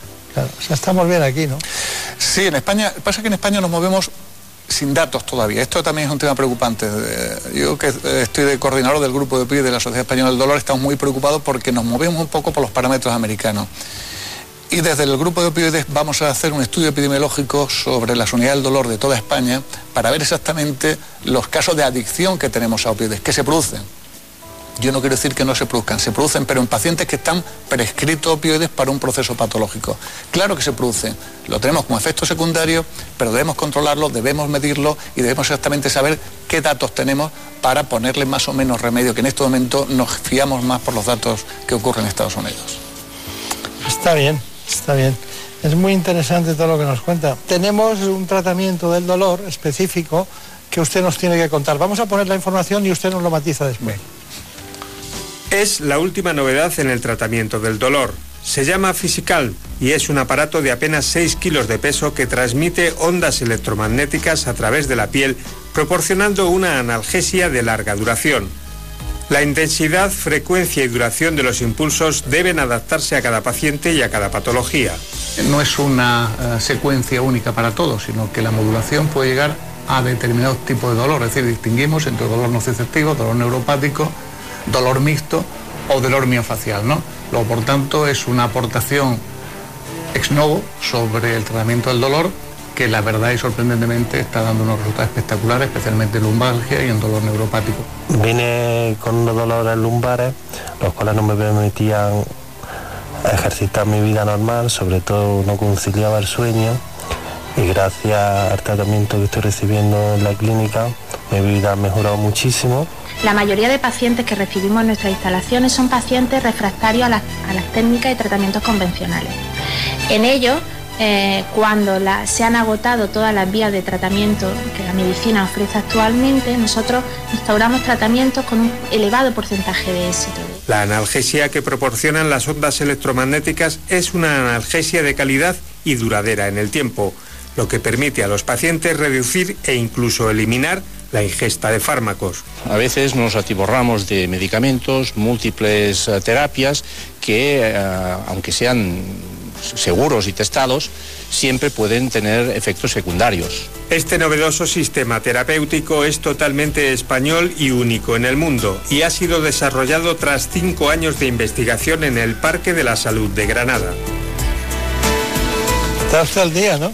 Sí, sí, esto es una... Bueno, el tratamiento del dolor es un tratamiento multimodal, ¿no? Esto es una herramienta más, pero para mí es una, herramienta importantísima. ¿Por qué? Porque cumple uno de los principios fundamentales del tratamiento del dolor, que es el primus non nocere. Lo primero es no hacerle más daño al, al paciente, ¿no? Entonces es una técnica indolora, no invasiva, que se puede conciliar perfectamente con otro tipo de terapia. Se puede conciliar con fármacos, se puede conciliar con infiltraciones, se puede conciliar con otro tipo de, de- de actitudes.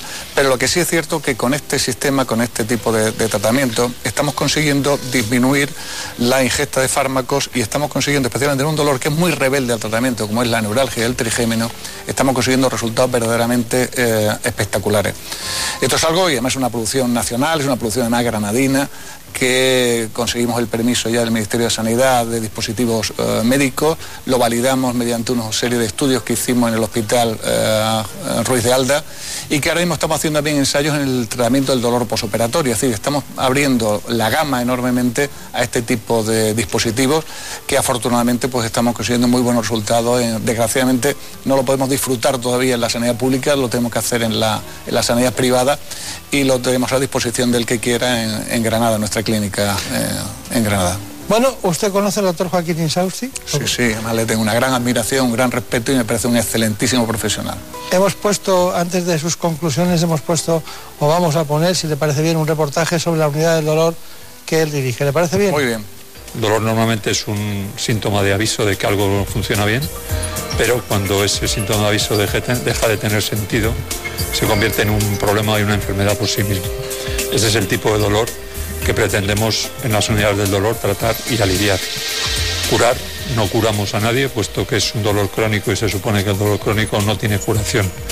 Pero sí que hay técnicas que pueden disminuir la intensidad del dolor y en algunos casos evitarlo durante un tiempo. Lo más frecuente que vemos es el dolor de la artrosis. Fundamentalmente la que más, la artrosis que afecta a la columna, tanto a la zona lumbar como a la zona cervical. Eso es lo- el tipo de paciente más frecuente que vemos en las unidades del dolor.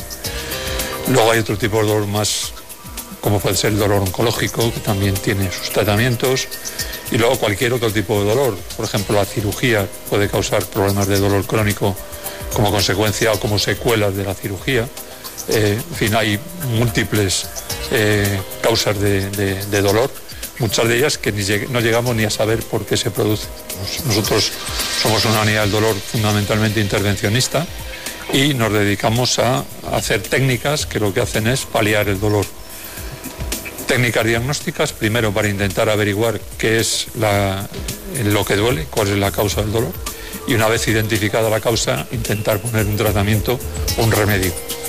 Ya digo que estos tratamientos son siempre paliativos y eh, normalmente de duraciones limitadas, pero la ventaja es que se pueden repetir y eso produce unas mejorías importantes de nuestros pacientes. Hospital Puerta del Sur de Móstoles, ¿no? Que se aproxima mucho por la sanidad a Móstoles, ¿no? Sí, sí. Se aproxima Pues mucho. tiene la fortuna de tener un, un gran especialista en la unidad del dolor, experto especialmente en técnicas invasivas como la que está realizando. Creo que es una radiofrecuencia pulsada por un sitio facetario, facetario posiblemente, y, y es un, un hombre de reconocido prestigio a nivel nacional e internacional. Claro. Bueno, am, antes de que me dé las conclusiones, do- dolor, conclusiones, ¿qué diría para lo que recordáramos los españoles? Usted tiene una gran relación con la consejera de Sanidad de Melilla, ¿no? Algo me une, sí, algo me une. Es una señora que tiene un, un apellido común, vamos, es, Es mi tu hija. es mi hija que ha cogido la vía, ah, la vena política, ¿no? De mis hijos es la única que lo ha cogido. Eh, hizo además sociología y ciencias políticas, yo creo que desde pequeña estaba dirigida para, para esto. Pero Y está ahora- en sanidad. y ahora está efectivamente, no lo es, ella no es, pero no es sanitaria, pero sí está de vicepresidenta del gobierno y consejera de sanidad pública, porque las transferencias, fuimos de las pocas autonomías que tuvimos cabeza, porque la sanidad asistencial no la transferimos a, ni a Ceuta ni a Melilla, tan solo cogimos lo que es sanidad pública, es decir, vacunación, vigilancia de frontera y vigilancia de sanidad interior, ¿no? La sanidad asistencial la sigue llevando un instituto, se llama INGESA, dependiente del Ministerio de Sanidad. Está bien. Bueno, pues ha llegado. Es que, claro, así vamos haciéndonos una idea, porque no es hereditario. No, no Porque el padre fue presidente, pero ella es con- consejera, claro, los años de diferencia. Por cierto, ¿qué hace usted para estar tan joven? Pues lo único que puedo decir que me separa de lo- del, del resto es eh, trabajar y hacer deporte. Yo sigo haciendo deporte dentro del tiempo que, que los tengo. dos, ¿no? Los dos, las Sí, dos partes. La de arriba y la, La de abajo. Porque le veo muy alto. Soy así desde los 20 años, ¿eh? no, no es que vaya, haya crecido mucho más. Está bien. Conclusiones, doctor Velázquez. ¿Qué pierde del dolor? Los españoles están, muchos les duele. ¿Cuántos habrá que les duele algo? Unos 7 millones de, de españoles se considera que el 17%, ¿no? El 7 millones de españoles tienen algún tipo de dolor crónico. Está hablando del dolor crónico. Yo voy a decir algunos mensajes muy claros. Primero, que al del dolor no hay que resignarse. O sea, el dolor no es un mandamiento bíblico, no esto me lo ha mandado Dios, no, no, Dios no quiere el mal para nadie, el dolor es mal y el desear el mal a alguien es pecar y Dios evidentemente no puede pecarlo, por tanto el dolor lo que hay que hacer es tratarlo, lo que hay que hacer es tratar. eh. No digo esto porque muchísimos, eh, no pacientes, sino familiares de pacientes, cuando luchamos contra un dolor refractario y no conseguimos aliviarle, nos dicen lo mismo, déjalo doctor, sí, Dios lo ha querido. ¿Cómo Dios va a querer que este hombre sufra? No tiene ningún sentido, ningún sentido. Y de ello estoy convencido, soy hombre religioso y estoy convencido que Dios no desea el mal a nadie. Luego, por tanto, lo que hace es combatir el dolor. Combatir el dolor por una razón, porque el dolor cuanto más tiempo dejemos de pasar, más se cronifica y llegamos a un proceso que se llama sensibilización central, en que el dolor ya es mucho más difícil quitarlo. El sistema nervioso es plástico, el sistema nervioso central es plástico y se va produciendo un fenómeno cuando hay una injuria repetida sobre una determinada diana, va a producir una alteración, especialmente en el área somatosensorial o incluso en las actas posteriores medulares, de tal manera que se cronifica el dolor y aunque desaparezca la causa que lo originó, el paciente sigue teniendo dolor. Y aquel que diga que no ha tenido dolor en su vida, como decía Séneca, solo debe tener un poco de paciencia, que lo tendrá. Y eso es todo. Quiero decir que son las dos grandes recomendaciones. Las dos grandes recomendaciones, tratar el dolor, no dejarlo. El dolor no solamente se debe tratar, como he dicho, porque vamos a mejorar nuestra calidad de vida y vamos a mejorar nuestra satisfacción, que lo es, sino también para evitar esa cronificación que luego va a ser bastante, bastante más difícil de solucionar. Pues muy bien, me estaría aquí hasta la noche, pero no puede ser. Pues yo lo lamento porque la verdad que estoy encantado de compartir con Pues de ustedes muchos- esta mesa. Muchos recuerdos a los compañeros del hospital, concretamente la clínica de, de Granada, De Granada. el hospital de Guadix y al presidente de la Asociación Andaluza del Dolor. Sí, que además le tiene un gran aprecio y además es colaborador de Onda Cero ah, mensualmente en, en Cádiz, desde Cádiz. Es verdad, es El doctor Torres, otro gran profesional. Muy bien. Pues mucha suerte, muchas gracias. En buenas manos.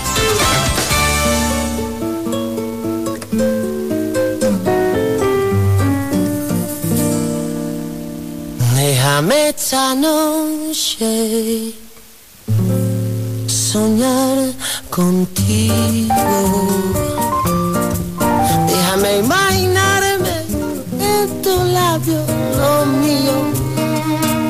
Déjame que me crea que te vuelvo loca. Déjame que yo sea quien te quite la ropa. Déjame que mis manos rocen la tuya. Déjame que te tome por la cintura. Déjame que te espere aunque no vuelvas. Déjame que te deje tenerme pena. Si algún día viera con la manera de hacerte mía, siempre yo te amaría como si fuera,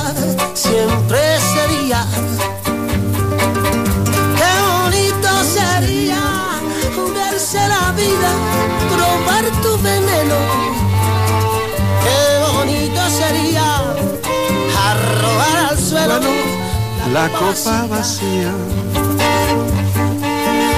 Ha llegado el momento de conocer algo fundamental en nuestras vidas y es las intervenciones que se realizan sobre la mama después de una intervención quirúrgica, quizás por una patología maligna o por una alteración en nuestros pechos. Me refiero en este caso, cuando hablo de, nuestros pechos, que puede ocurrir en hombres y mujeres. Hoy vamos con el jefe asociado del Servicio de Cirugía Plástica, Estética y Reparadora del Hospital Quirón de Madrid. Se trata del doctor Emilio José Moreno González. con la manera de hacerte mía. Una de las intervenciones más frecuentes sobre las mamas es el aumento o la disminución de su tamaño. Ese día.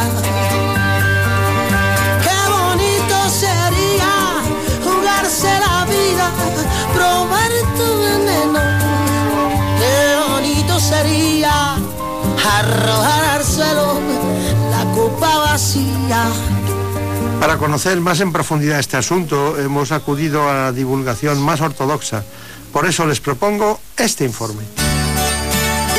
En buenas manos.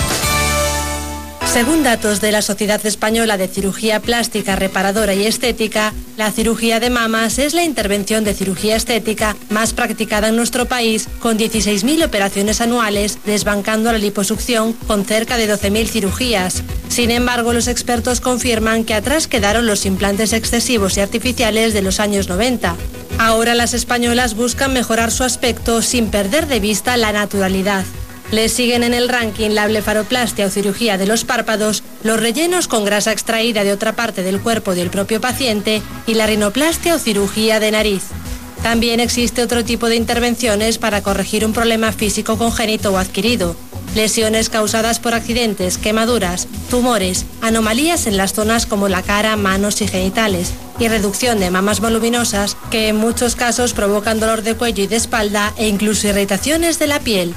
Se trata de la cirugía plástica reparadora, una especialidad que a diferencia de la cirugía estética no busca aumentar el atractivo del paciente, sino mejorar una función física. El doctor Emilio Moreno está con nosotros. El doctor Emilio Moreno es muy meticuloso, como debe ser alguien que se dedica a esta especialidad, ¿no?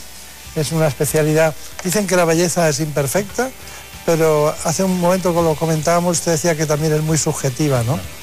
Yo creo que sobre todo es subjetiva y la subjetividad de cada uno para consigo mismo pues es lo que al final guía la vida de los pacientes en el sentido de lo que estamos hablando, es decir, de buscar la mejoría estética. La perfección no existe, como tú has dicho, y además el juez supremo es el propio individuo. Claro. Y hay, y hay variabilidad en los gustos porque eh, muchas veces cuento esta historia que le preguntaron en el San Petrier en, en París a un gran ginecólogo le preguntaron qué, era lo más importante para las mujeres y dijo que el, el tamaño de sus pechos, ¿no? Bueno, quizás sea una exageración en ese caso, pero sí es verdad que les preocupa el tamaño de sus pechos.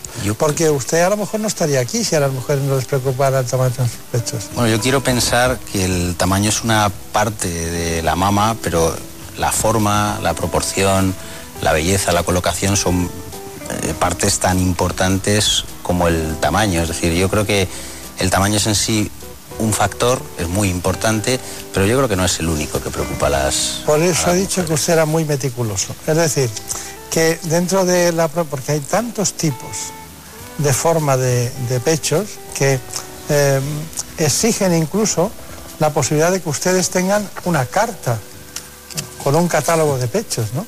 Hay, hay, hay eh, especialistas en, cirugía plástica estética reparadora que lo tienen, ¿no? No es, no es nuestro caso. O sea, nosotros lo que tenemos es a disposición de los pacientes nuestra experiencia, nada más y nada menos. Entonces, en cada caso hay que tratar a la mamá de una forma individual, es decir, hay que saber qué es lo que quiere la paciente o por qué motivos ha venido a la, a la consulta, ver si efectivamente eso nosotros se lo podemos ofrecer y trazar las líneas para conseguirlo. No es tanto a la carta como a medida. Pero hay una cuestión, en las formas, las formas dentro del mismo tamaño son muy diferentes. El tamaño de la aureola eh, es algo que se puede decidir. en muchos casos el tamaño de la areola es modificable. Eso exige hacer un abordaje alrededor de la areola, es decir, tener una cicatriz pequeña alrededor del perímetro areolar, pero se puede decidir. Nosotros pensamos que el tamaño de la areola debe ir en proporción al, al tamaño de la mama, es decir, tan poco correcto es una mama grande con una areola minúscula como una mama pequeña con una areola grande. Es decir, todo tiene que ir un poco en proporción para buscar la armonía. Estoy totalmente de acuerdo contigo que dentro de un mismo tamaño de mama existen muchas posibilidades de forma, colocación. Por eso volvemos al principio, la subjetividad de cada cual. Es decir, la paciente es la que tiene que comunicarse con, con su cirujano para transmitirle cuál es la condición que le ha llevado a, visitarle, o sea, decir, qué es lo que a ella le preocupa. Y el cirujano debe escuchar y debe proponer a la paciente un plan a medida para llegar a solucionar lo que para la paciente es un problema. En muchos años esta vez es la que hago la- esta pregunta. La sensibilidad. Antes y después de la intervención. ¿Puede mejorar después de la intervención? Eh, ¿Puede empeorar la sensibilidad? ¿Puede sentirse mejor una mujer?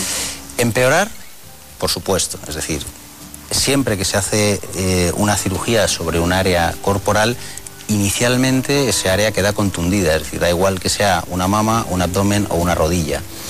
Lo que sucede es que las técnicas quirúrgicas que existen actualmente y que nosotros utilizamos deben permitirnos que esa sensibilidad se recupere.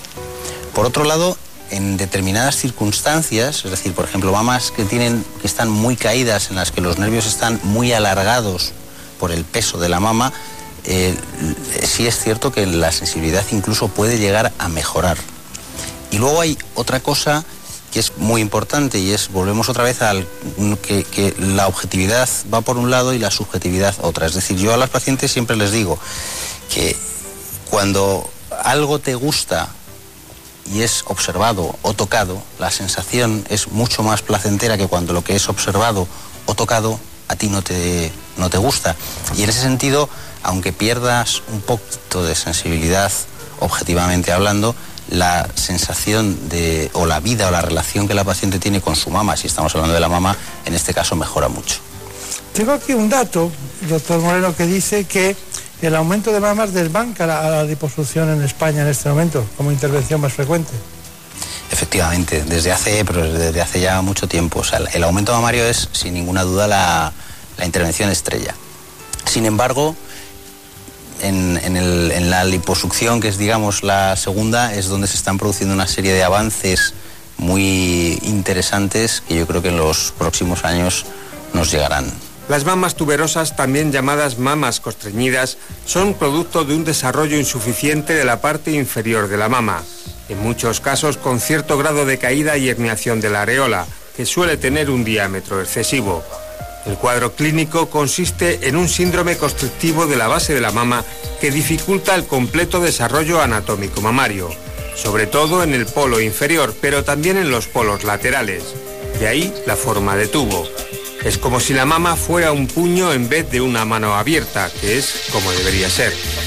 En más del 30% de los casos también hay asimetría entre ambas mamas y es habitual la hipoplasia, es decir, las mamas son demasiado pequeñas. Hay que resaltar que no es un defecto genético y no es hereditario, y su tratamiento solo es quirúrgico. En manos de un buen especialista se puede colocar un implante y solucionar el problema en una sola operación. Pero para ello es necesario utilizar una técnica especial llamada técnica de Puquet. Con esta técnica lo que se hace es aislar la piel de la base de la mama de la banda de constricción, para de esta forma poder remodelar el pecho sin problemas. Después se cortan los extremos de esta banda de constricción para que la glándula pueda desplegarse y liberarse. Además, para evitar que el implante se desplace hacia arriba o hacia abajo en el posoperatorio inmediato, la paciente no debe tensar los tirantes del sujetador. Con los cuidados adecuados, la prótesis permanecerá justo donde se colocó y ayudará a remodelar la mama obteniendo un pecho proporcionado y atractivo. Esta información eh, son precisas para que uno se haga una idea exacta de lo que puede ocurrir, ¿no? ¿Qué me van a hacer, no? El qué me van a hacer, ¿no? ¿Qué te han hecho, no? ¿Qué te han hecho? La segunda pregunta. Bueno, mama tuberosa, eh, ¿por qué mama tuberosa y por qué a usted le gusta eh, trasladar su disciplina quirúrgica a ese tipo de mamas?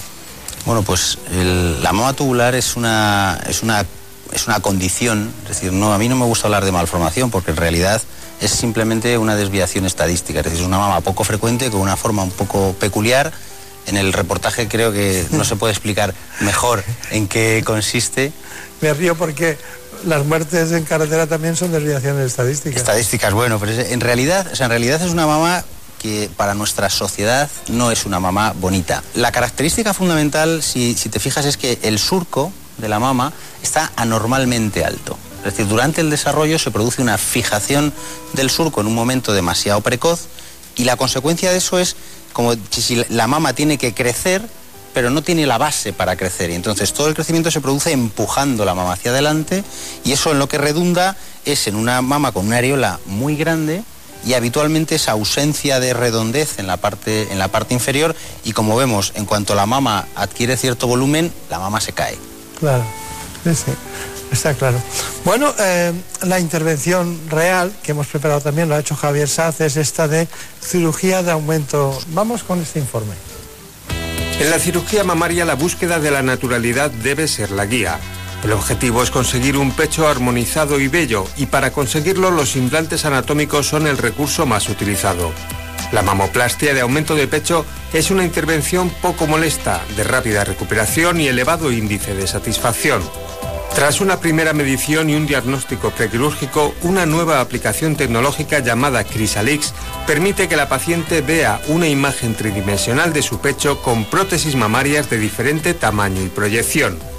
La simulación virtual de este programa de última generación irá mostrando paso a paso las diferentes opciones que después se materializarán con una prueba de volumen, colocando prótesis externas bajo el sujetador. Una vez elegido el tamaño de la prótesis, se planifica la intervención con una medición prequirúrgica en la que, mediante fórmulas matemáticas, se determina el tipo de prótesis adecuado según las proporciones de cada mujer. Ya en el quirófano y una vez abierto el bolsillo mamario, se realiza una nueva prueba introduciendo prótesis de diferentes tamaños para seleccionar la más adecuada. La cura final tras la sutura deja una cicatriz muy pequeña situada en el curso submamario. En esta posición la cicatriz queda oculta por la propia caída de la mama.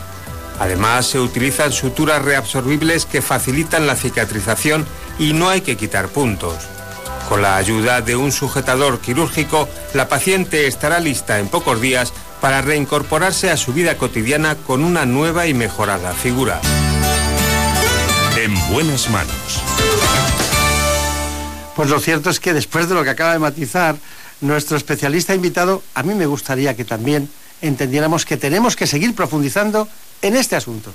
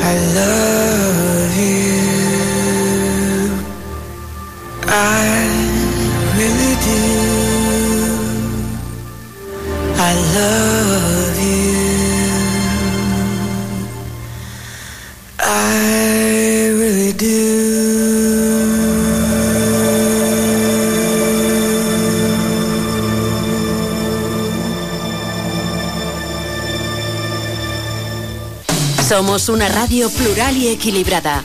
Contamos con profesionales respetados, expertos en todos los ámbitos, diversidad de opiniones para una visión global, debates y análisis, entrevistas cercanas, directas e imparciales, variedad de contenidos y secciones para informarte y entretenerte. Somos una radio cercana e innovadora. Te contamos y te escuchamos. Seguimos tu ritmo, compartimos gustos y aficiones. Te mereces esta radio. Onda Cero, tu radio. Buenas manos. Nosotros sí tenemos más, que es algo que nos aportó en su momento Elena Fernández Puyol, que le interesaba mucho precisamente la gestación, y nos hizo una abdominoplastia, hizo este reportaje sobre abdominoplastia. La cirugía del abdomen o abdominoplastia es un procedimiento quirúrgico que se realiza para extirpar el exceso de piel y grasa del abdomen y reforzar la musculatura de la pared abdominal mejorando así la silueta y la cintura. Generalmente esta intervención es solicitada por personas que han experimentado una pérdida brusca de peso, mujeres que han tenido varios embarazos o simplemente acumulación de grasa por el paso del tiempo. Casos todos ellos en los que el aspecto del abdomen no mejora a pesar de la dieta o el ejercicio físico. La intervención siempre se realiza en quirófano, suele durar entre 2 y 4 horas y se utiliza según el caso anestesia epidural o general. Aunque esta cirugía conlleva una inevitable cicatriz, es una de las intervenciones que más satisfacción aporta.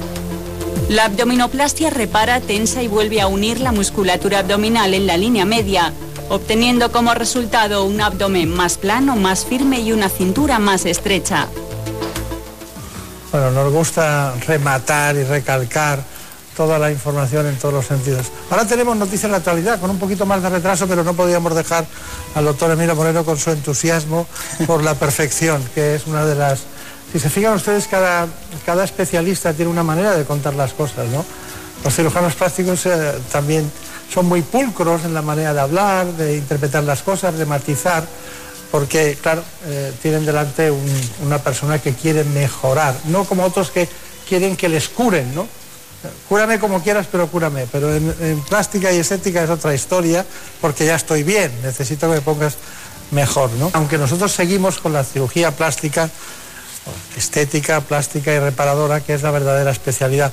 Doctor eh, Moreno, hay una cuestión y es que, ¿dónde opera usted? Pues en el Hospital Quirón de Pozuelo de Alarcón, En Pozuelo. bastante cerquita de aquí.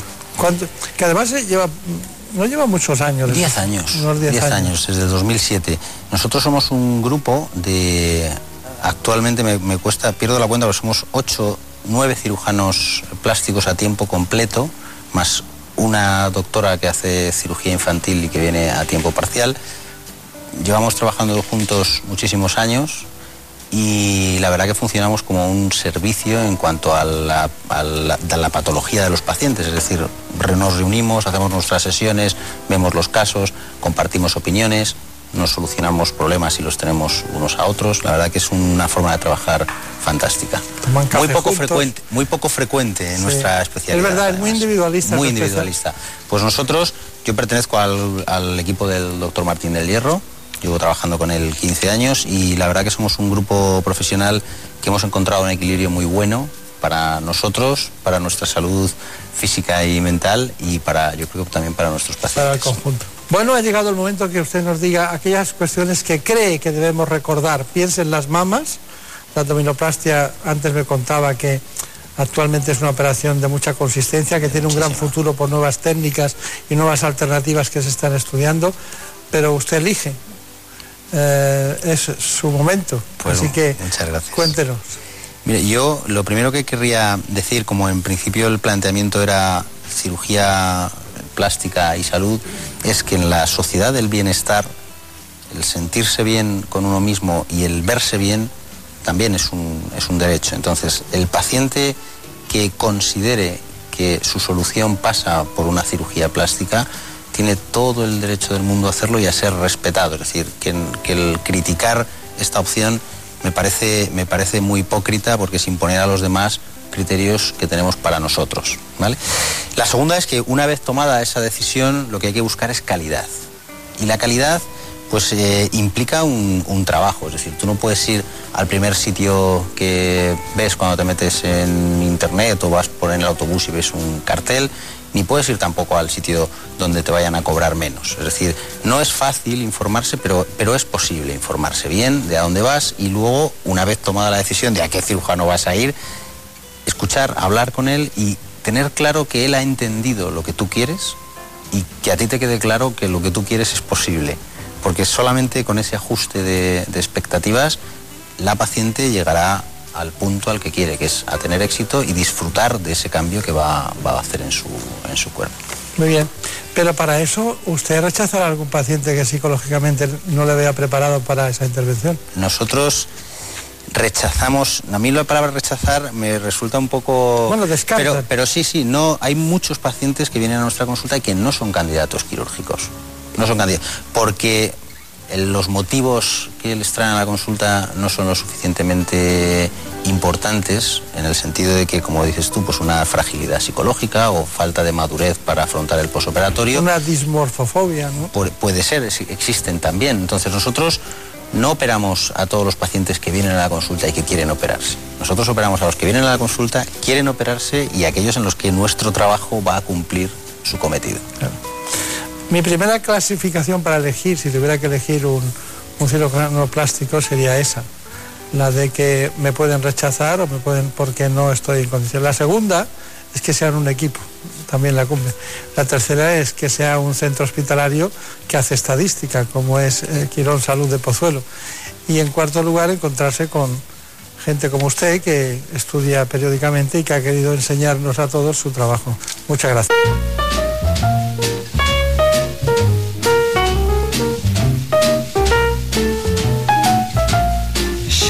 Gets too hungry for dinner at eight.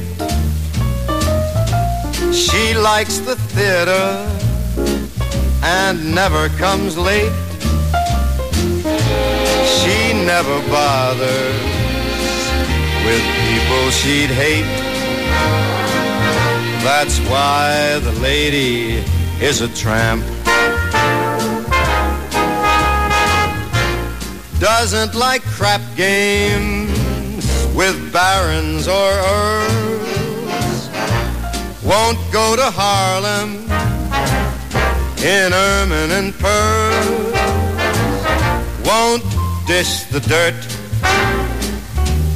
with the rest of the girls. That's why the lady is a tramp. She likes the free wind in her hair, life without care. She's broke and it's oak, hates California. It's cold and it's damp. That's why the lady is a tramp. She gets too hungry to wait for dinner at eight. She loves the theater, but never comes late. She'd never bother with people she'd hate. That's why the lady is a tramp. She'll have no crap games with sharpies and frauds. And she won't go to Harlem in Lincolns or Fords. And she won't dish the dirt with the rest of the broads. That's why the lady is a tramp. She loves the free, fresh wind in her hair. Life without care. She's broke, but it's okay. It's California. It's so cold and so damp. That's why the lady. That's why the lady. That's why the lady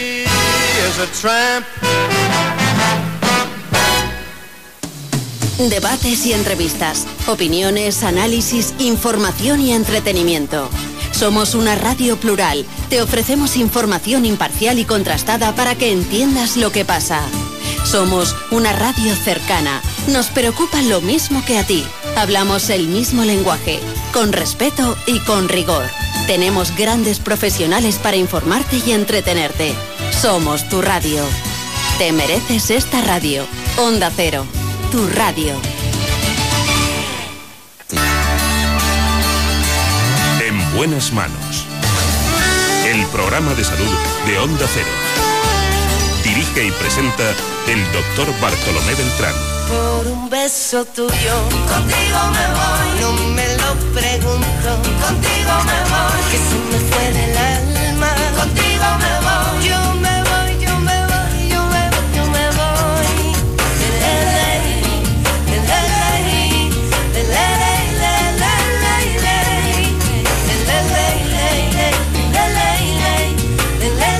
programa ha sido posible gracias a la realización extraordinaria, como siempre, de Daniel Solís. En la producción estuvo, ya saben ustedes, Marta López Llorente. noche. Contigo me voy,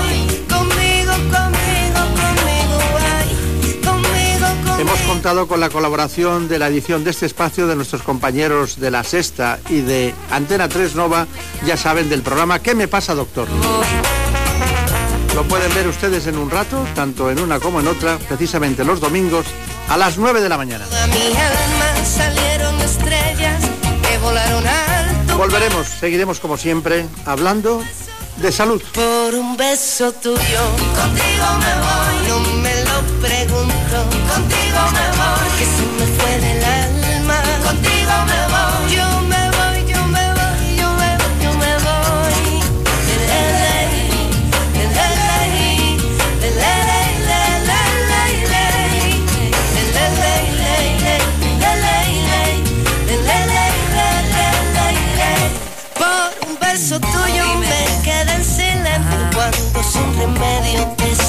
Por un beso tuyo el amor a duelo y perdiendo el miedo se dejó llevar. Y se enreda el tiempo mojando los sueños. Y tu boca loca me quiso engañar.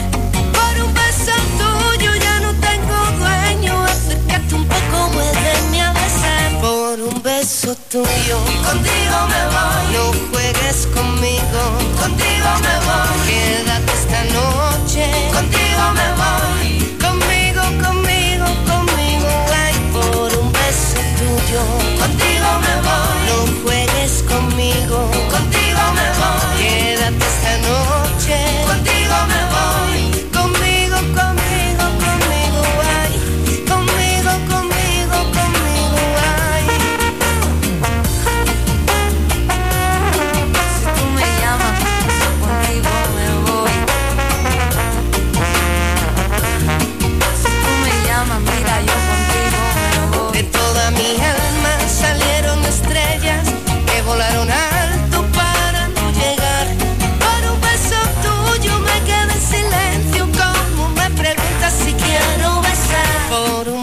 tuyo.